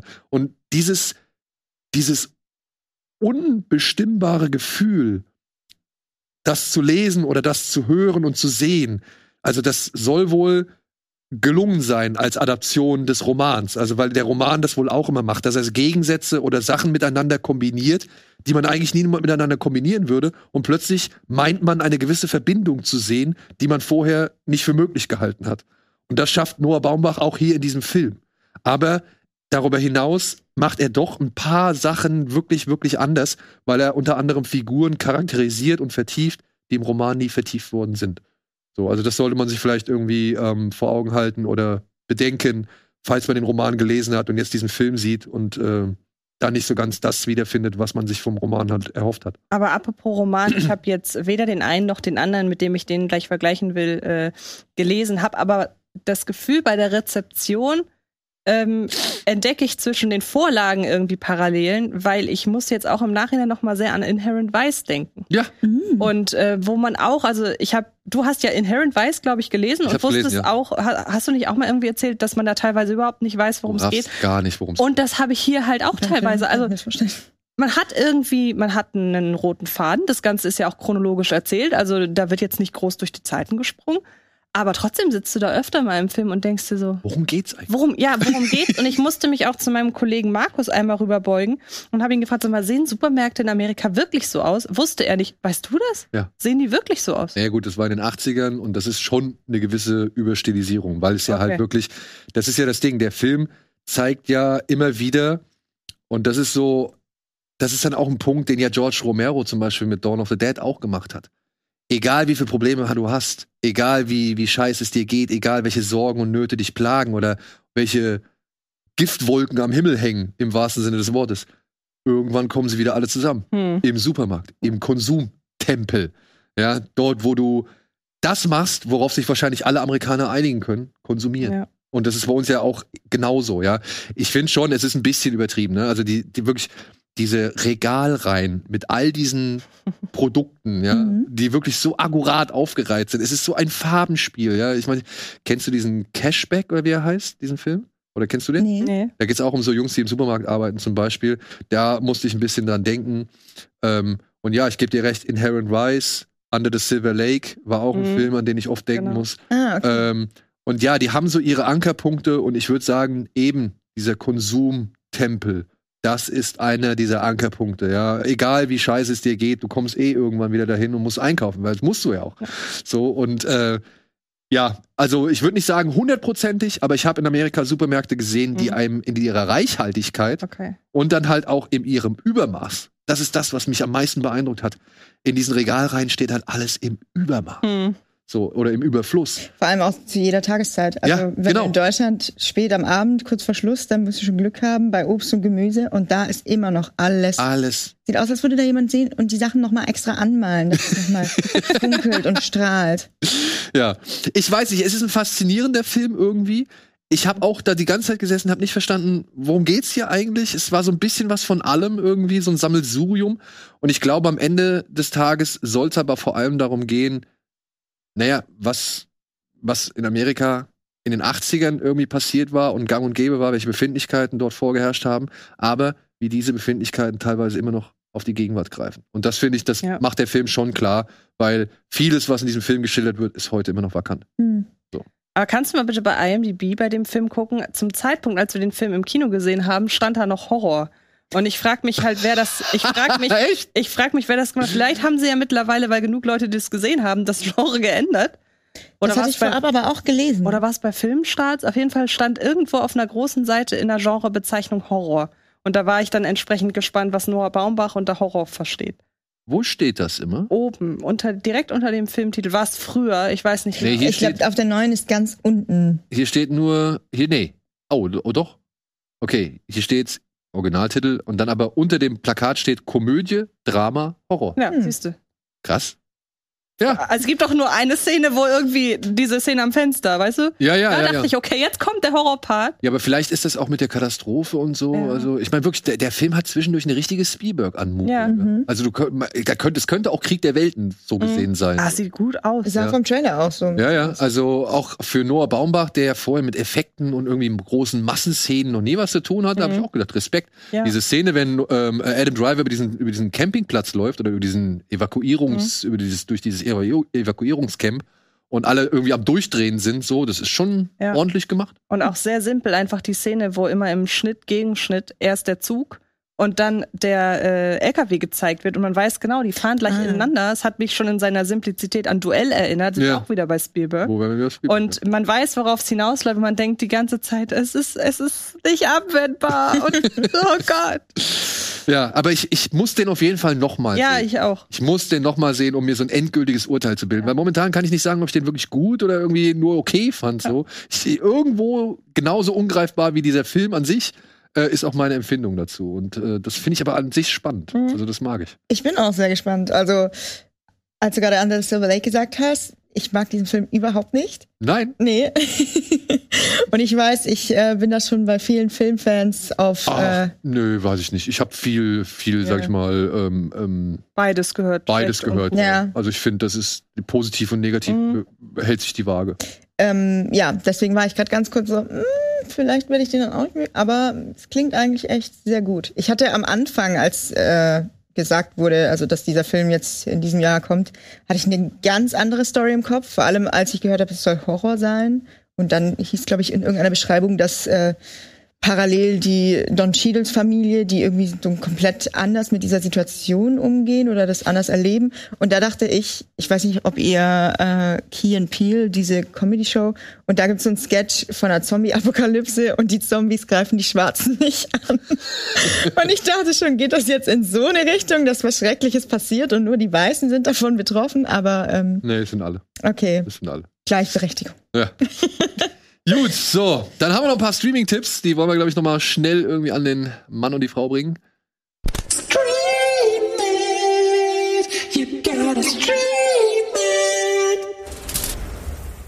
So, was haben wir denn da? A Christmas Tale, Rare Exports, ist äh, bei Amazon Prime erhältlich.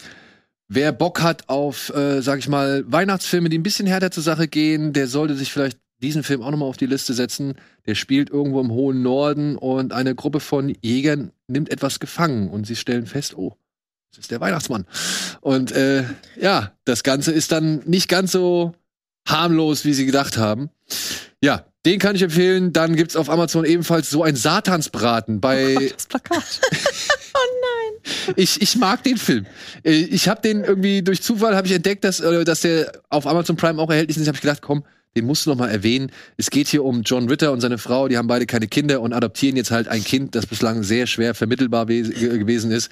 Und ich habe den, als der damals auf VHS rausgekommen ist, ich habe den rauf und runter geguckt. Ich fand den wirklich cool. Ich fand den auch richtig geil. Ja, Ich wollte ja auch so sein. siehste, siehste. Dann haben wir noch Paul Thomas Andersons Magnolia, ein Episodenfilm über mehrere Menschen in LA, die versuchen, mit ihrem Leben klarzukommen und die dann irgendwie alle am Ende des Films zusammenfinden auf die eine oder andere Art und Weise.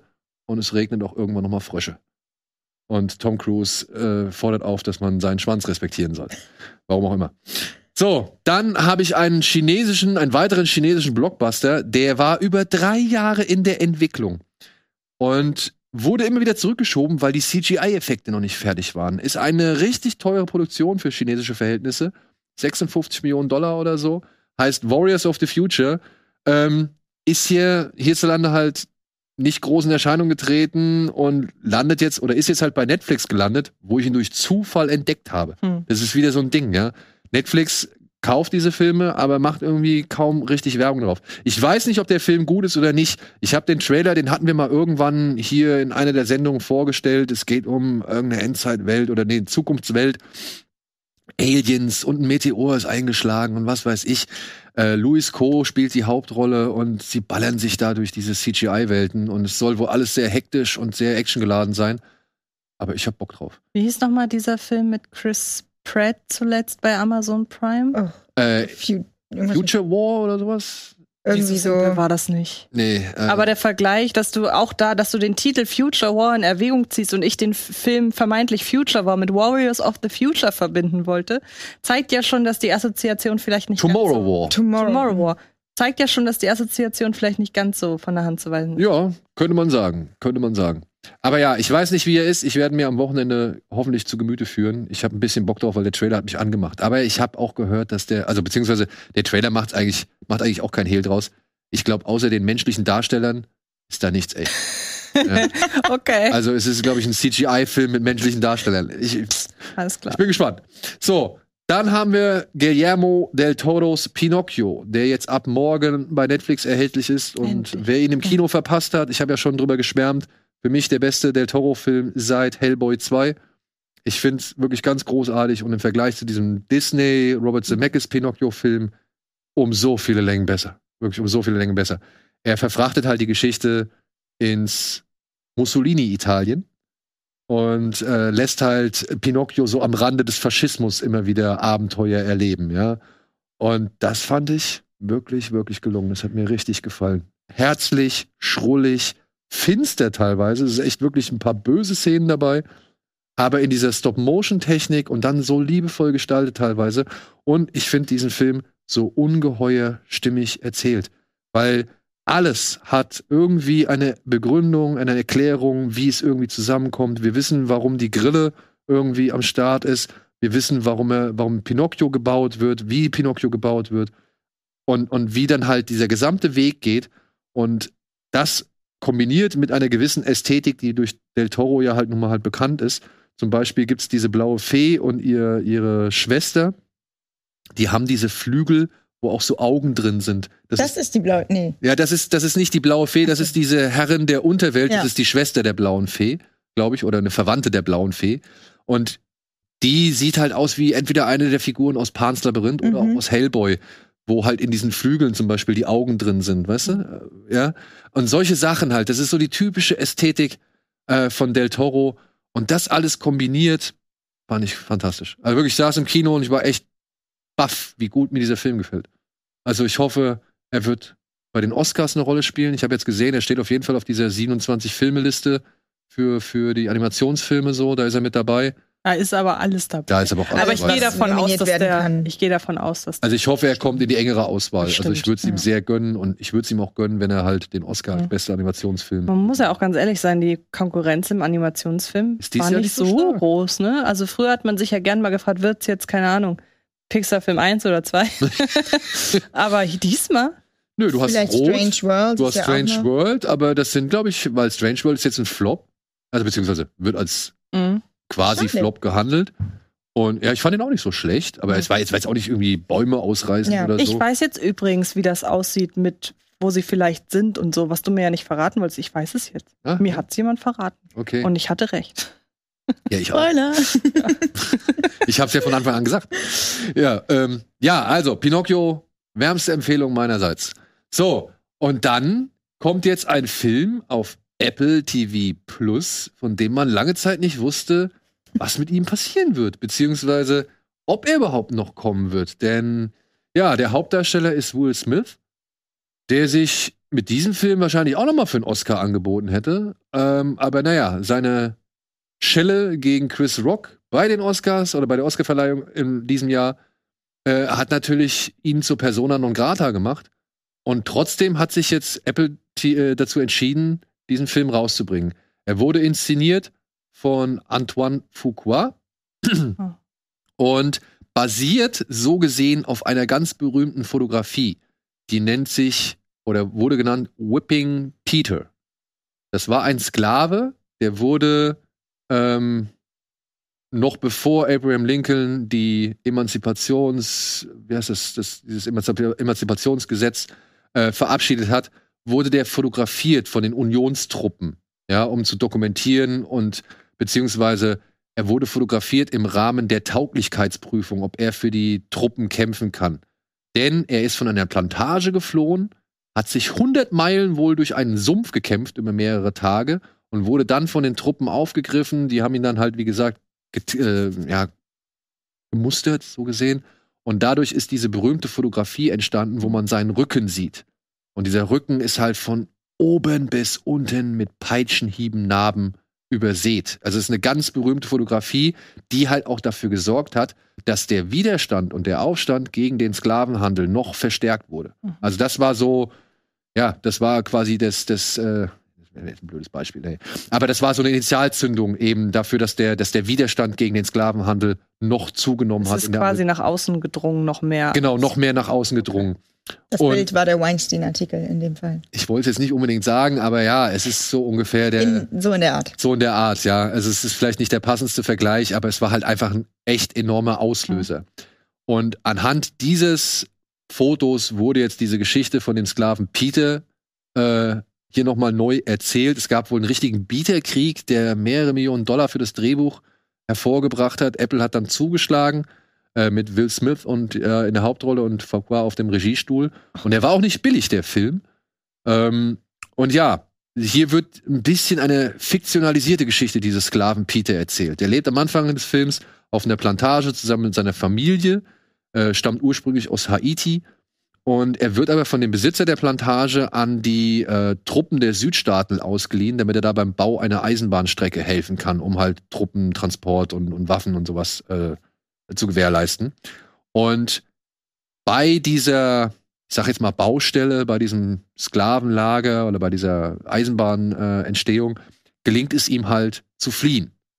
Und jetzt wird er halt von einem Sklavenjäger, gespielt von Ben Foster, wird er halt durch die Sümpfe gejagt, bis, äh, weil sein Ziel ist es halt nach Baton Rouge zu kommen, wo bereits schon die Unionstruppen, glaube ich, auf, äh, äh, sind und eben, weil er gehört hat, dass Abraham Lincoln die Sklaven als frei erklärt hat, beziehungsweise wer jetzt halt irgendwie es schafft zu entkommen, ist ab sofort frei im Rest der Südstaaten, also außerhalb der Südstaaten. Und ähm, wer will, darf sich halt auch den Truppen anschließen und für seine Freiheit kämpfen. Und sein Ziel ist es halt ne, zum einen zurück zu seiner Familie zu kommen, aber halt eben vor allem nach Baton Rouge zu kommen, wo halt eben die Nordstaaten schon ähm, ähm, stationiert sind. So. Und der Film ist halt zum Großteil halt eine richtige Hetzjagd oder beziehungsweise eine, eine, eine Überle ein Survival-Thriller, ja, weil halt Will Smith die ganze Zeit durch diesen Sumpf äh, irgendwie rennt und, und flüchtet und äh, Ben Foster ihm auf den Fersen ist. Ja, ich finde dieses, so doof das klingt, aber dieses wahnsinnig angestrengte Bild von Will Smith auf dem Plakat, das spiegelt für mich immer die Art des Spielens von Will Smith wieder in solchen, In solchen so Rollen, ne? Art Film. Ähm, und das wirkt teilweise so, ja, angestrengt. Mir fällt da jetzt gerade kein anderes Wort für ein. Außerdem bin ich so ein bisschen skeptisch, was Antoine Fuqua angeht. Ich mag den, wenn er grobmotorische Filme inszeniert. Ich mag den als Actionfilmregisseur. Aber das sieht. Ich bin, also ich fand, das sah jetzt nicht schlecht aus. Das sieht auch sehr, sehr hochwertig aus, alles. Mhm. Trotzdem Anto An Antoine Fuqua bei so einem sensiblen Thema, aber gut, wenn du sagst, es ist sowieso zum Großteil Hetzjagd, dann passt es ja eigentlich fast schon wieder. wieder. Ähm, hm. Und das ist aber, und das ist das Problem.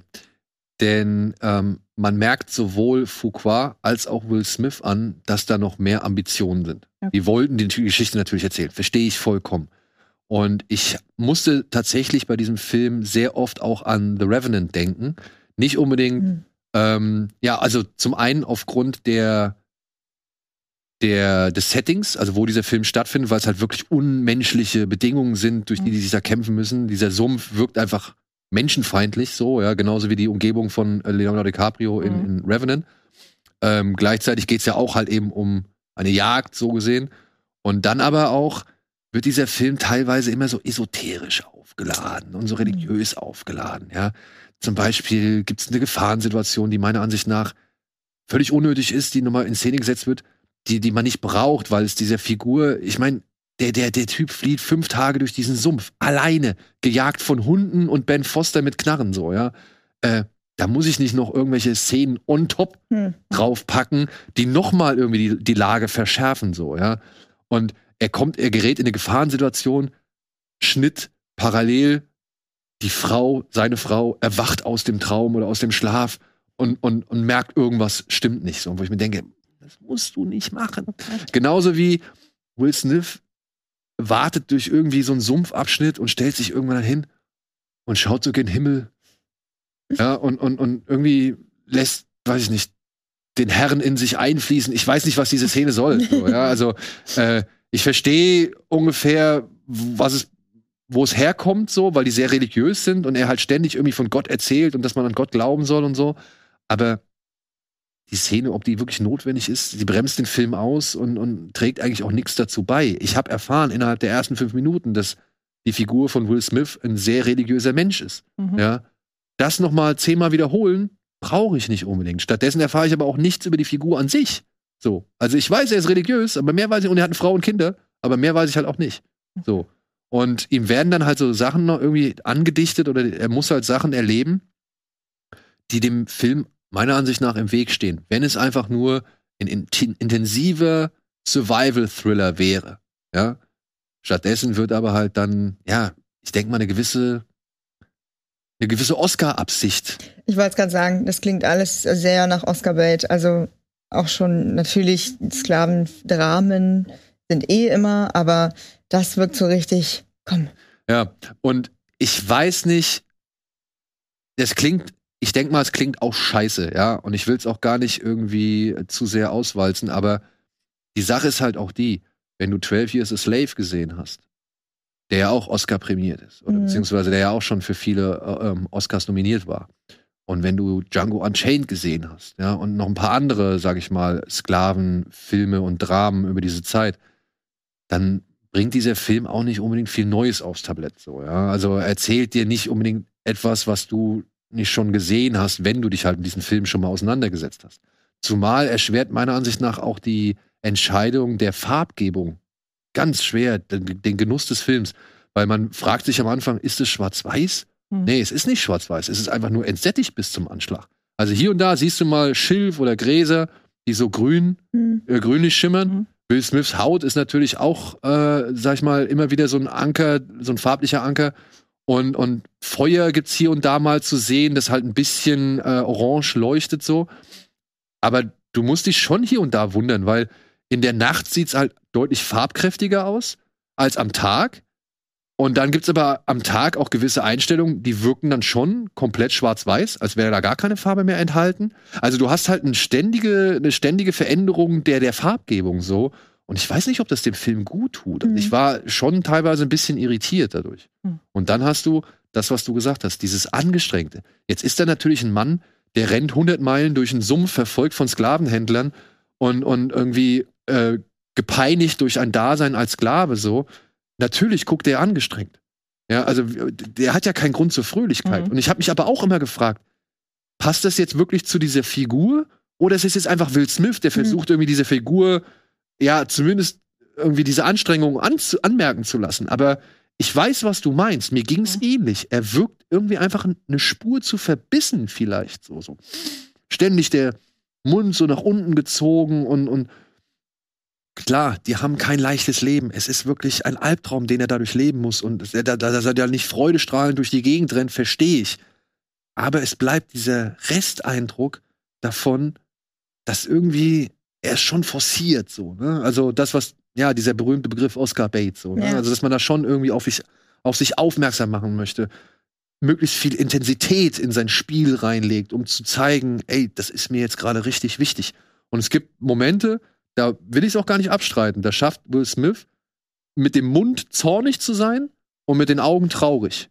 Ja, und das musst du halt auch erstmal irgendwie Mhm. hinkriegen, so, ja. Und ähm, da würde ich sagen, das wäre trotzdem Material oder Potenzial, das ihn auf die Nominierungsliste bringen würde. Ja, gerade in Kombination mit dem Thema. Aber manchmal ist zu viel des Guten halt eben einfach auch zu viel des. Guten. Ich glaube auch, dass sich das mit Will Smith und dem Oscar eh erstmal erledigt hat. Also, Das sowieso. Das sowieso. Aber auf der anderen Seite sieht der Film auch teilweise echt scheiß geil aus. Ja, hat also man es auch gibt gerade schon Mhm. erahnt. Ja, also diese. Bilder vom Sumpf oder es gibt auch Schlachtszenen, wo du halt wirklich richtige Panoramashots hast, wie die Leute dann irgendwie in Hunderten auf irgendwie irgendwelche Barrikaden oder sonst irgendwas zurennen und so. Also da sind tolle Bilder dabei und das ist auch ein Riesenaufwand. Und ich kann auch verstehen, und da glaube ich ihm sogar, diese ganzen Aussagen, die er sagt, ja, ey, es tut mir sehr leid, also beziehungsweise er bereut diese Ohrfeige so, weil die Leute, da haben viele Leute echt gute Arbeit geleistet und die hat er jetzt mit seiner Ohrfeige ruiniert. Ja. Das nehme ich ihm ab, weil die Arbeit sehe ich da drin. Das war bestimmt echt kein leichter Dreh und auch kein angenehmer Dreh, da in diesen Sümpfen von, Louisiana irgendwie zu filmen. So, das muss bestimmt auch mit der Temperatur und so echt Mhm. anstrengend gewesen sein. Und was die dann für einen Aufwand da betreiben, wie viele Leute die da auch teilweise hinkarren und für welche Settings die da irgendwie aufbauen, muss ich auch sagen. Also das, das will ich auch nicht abstreitig machen. So. Aber alles in allem, muss ich sagen, steht der Film sich halt eben mit seinen Ambitionen etwas sehr im Weg. Okay. Aber ich würde ihn schon auch noch mal als sehenswert Mhm. betrachten. So. Also den kann man sich schon angucken. Oder halt auch nicht, weil niemand Apple TV Plus hat, aber. Oh mein Gott, größter Fehler. Voll, absolut. Ich hab, ich, ja, total. Also das hier soll ja keine Schleichwerbung sein, aber es ist wirklich geil. Ich glaube, das erste, was ich jetzt gesehen habe, was ich so nee, fand, war so eine Comedy-Serie und diesen Weihnachtsfilm jetzt mit Will Ferrell und Ryan Reynolds. Aber Ryan Reynolds hängt mir auch einfach zum Hals raus. Ja, gut. Ich habe den noch nicht gesehen. Aber bislang habe ich eine ziemlich gute Quote, was äh, Ja. den, den Content von oder Ja, die, die wirklich, Sachen ja. von, von Apple TV angeht. Äh, da finde ich bislang wenig Ausfälle oder Ausreißer nach unten. So. Ey, dieser, dieser Justin Timberlake-Film.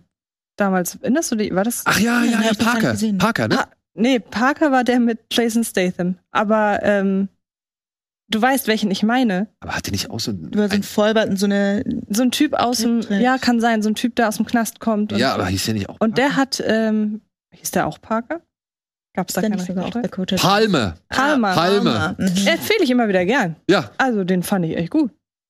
Aber wir müssen noch schnell Mediathekentipps abhaken, da sind sie. Oh ja, also, wir haben hier zum einen Universal Soldier, muss ich erzählen. Äh, Van Damme als tiefgekühlter Soldat findet raus, er wurde eigentlich im Vietnamkrieg umgebracht und dann reaktiviert und muss Natürlich. jetzt gegen Dolph Lundgren antreten. Robert, äh, Roland Emmerich in seiner noch nicht ganz Katastrophenphase gibt's bei Tele 5, sollte man sich anschauen. Dann, Antje, tu mir den Gefallen, falls du ihn noch nicht gesehen hast, guck dir mal Downrange Ist das dieser an. Australier? Oder spielt der in Australien? Ich weiß nicht, ob er in Australien spielt. Könnte gut sein. Es geht hier um sechs Freunde, die fahren im Auto lang, plötzlich platzt der Reifen, sie halten an, versuchen den Reifen irgendwie äh, zu wechseln, beziehungsweise einer versucht den Reifen zu wechseln, die anderen machen sich im Schatten des Autos gemütlich. Sie gehen ums Auto rum und stellen fest, öh, der Typ, der den Reifen wechseln wollte, hat ein Loch im Kopf. Denn Oh, den, ich glaube, den habe ich gesehen. Denn ein Scharfschütze sitzt irgendwo in der Nähe und äh, hat die halt jetzt quasi als Ziele auserkoren. Und es geht eigentlich nur darum. Die sind auf dieser Landstraße, ein Scharfschütze ist in der Umgebung und sie können halt nicht da weg, weil er halt ständig die ganze Zeit auf sie, auf sie äh, anvisiert so. Kommt mir sehr Ist von- vor. Ist von Rio Kitamura, dem Regisseur von Versus oder Godzilla Final Wars oder Midnight Meat Train zum Beispiel. Mm, Ähm, guter Mann. und er wird, er kommt nicht gut weg bei der Kritik bislang. Aber ich, ich habe einen Softspot für den. Also ich muss sagen, ich fand den ganz gut. So, dann haben wir noch einen Hitchcock Highsmith-esken Thriller von François Ozon äh, in der ARD-Mediathek, Swimmingpool, um eine Schriftstellerin in der Schreibblockade, die fährt in ihr Landhaus oder in ihr, ihr Ferienhaus, um jetzt halt irgendwie so ein bisschen da rauszukommen. Und die Tochter ihres Verlegers, die das komplette Gegenteil von ihr ist, kommt dahin und ja, zwischen diesen beiden Frauen entsteht eine gewisse Beziehung, die aber auch von gewissen Reibungspunkten irgendwie enthalten, äh, gelebt, sag ich mal. Denn wo die, die, die, die, Autorin oder die Schriftstellerin eher so zugeknöpft und verkrampft ist, ist die Tochter das genaue Gegenteil, bringt jeden Abend einen anderen Mann mit nach Hause und, und lässt sich von dem, sag ich mal, oder beziehungsweise vögelt den. Und ähm, bis dann plötzlich einer der Liebhaber nicht mehr ganz unter den Lebenden weilt und sie beiden halt irgendwie so eine Art Pakt eingehen müssen. Also ähm, ist schon ist schon sehenswert. François Ozon kann man sowieso öfter mal machen. Genau. Und dann haben wir hier in der Arte Mediathek einen Tipp, den wurde mir auch nur empfohlen. Ich habe den Anfang nur gesehen, weil er halt auf Arte ähm, auch regulär im Fernsehprogramm lief. Und da habe ich ein bisschen reingeguckt. Das unsichtbare Mädchen von Dominik Graf mit Roland Zerfeld in der Hauptrolle. Hier geht's um ein ähm, ja um eine tote Frau, die mehrere Polizeikommissare, sage ich mal, auf die Spur eines alten Falls bringt, von denen aber ihre Vorgesetzten nicht wirklich wissen wollen, denn bald stehen Wahlen an und es gibt noch irgendwie andere Geschichten. Hat mir wirklich gut gefallen, was ich bis dato gesehen habe, ja. Und wird als äh, ein Kumpel von uns hat äh, von mir hat gesagt, das ist einer der besten Filme, die Dominik Graf je gemacht hat. Fernsehthriller, aber Dominik. Graf ist ja jetzt auch nicht schlecht. nö. Also, das ist schon eine Aussage. Und ich habe ich hab bis zu einer Szene gesehen, wo der Vorgesetzte von Ronald Zerfeld irgendwie mit einer Kollegin äh, in sein Büro geht und die unterhalten sich ganz normal über irgendeinen Fall oder irgendwie Bürokratie und sonst irgendwas.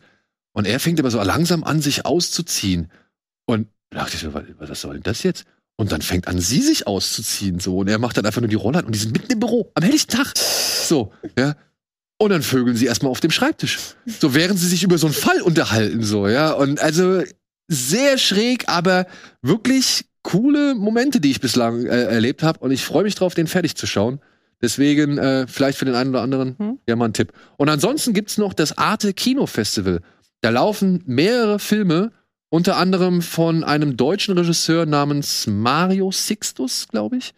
Der äh, Hyperland heißt der.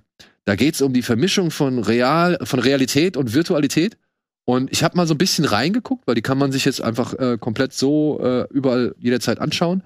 Und das fand ich schon ganz spannend, weil das irgendwie so ein bisschen Scanner Darkly Vibes hatte oder auch von der Ästhetik her so Scanner Darkly war und dann aber auch mit realen Schauspielern gearbeitet hat und so und irgendwie eine Vermischung von von ja verschiedenen Stilen und aber auch Realitäten und fand ich interessant. Und da gibt's noch ein paar andere Filme, die ich jetzt alle nicht so auf dem Schirm habe, aber vielleicht findet sich ja für den einen oder anderen etwas. Ist auf jeden Fall eine schöne Angelegenheit, dass man mal mehrere Filme, die man so jetzt noch nirgendwo gesehen hat, da zu sehen bekommt. okay. Ja. Gut. Und damit hätten wir's. Aber ja, das unsichtbare Mädchen, wie gesagt, der Anfang, der hat mir echt gut gefallen. Ich Klingt bin, gut. Das war eine ARD-Mediathek. das war eine Arte. Arte Media. Ja. Swimmingpool war ARD Mhm. und äh, unsichtbare Mädchen war in der Arte Mediathek. So. Und damit sind wir am Ende.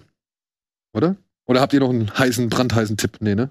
Aktuell nicht, nein. Aktuell nicht. Gut. Außer dass Apple TV Plus Ja, der unterschätzte Streamingdienst ist. Und Happiest Season auf Netflix kann man sich gut angucken. Ah, Ein ja. bislang eher nicht so bekannter Weihnachtsfilm mit äh, Kristen Stewart und Victor Garber unter anderem. Und Aubrey Plaza. Und Aubrey Plaza, genau. Ach komm. Ja, Happiest Season. Happiest Ist der Season. neu? Nee, der aus dem kam letzten Jahr, aber der kam 2020. oder sogar. 2020 sogar. Gibt's auch nur, wie gesagt, bei Netflix. Der hat mal, ist ein Prime-Original, soweit ich weiß. Jetzt ist er bei Netflix und es gibt ihn auf DVD. Richtig fortschrittlich, nicht auf Blu-ray. Und es geht um eine äh, Familie, die Weihnachten feiert und äh, die Tochter oder eine der drei Töchter insgesamt, ältesten Brie auch noch dabei.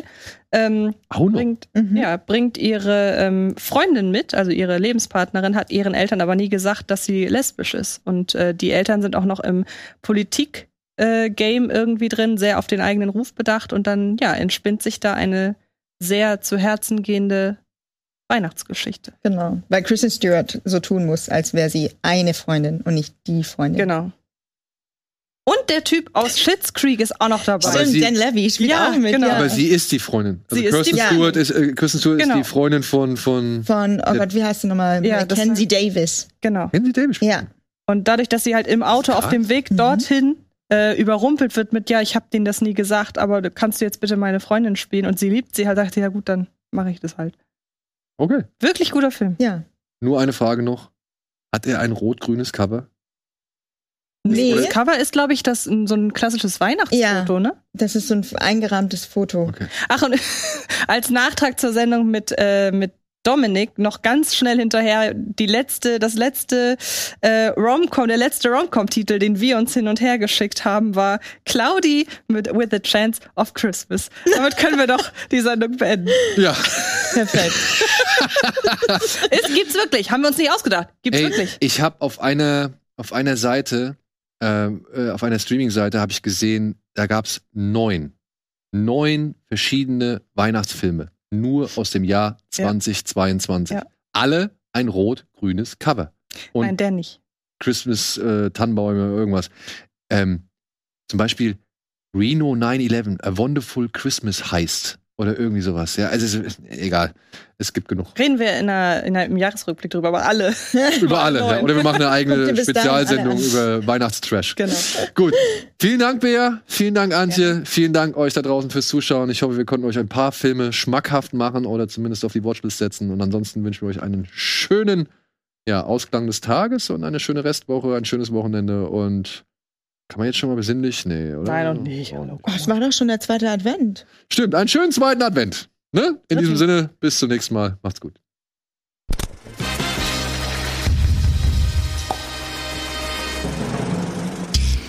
Diese Sendung kannst du als Video schauen und als Podcast hören. Mehr Infos unter rbtv.to/kinoplus.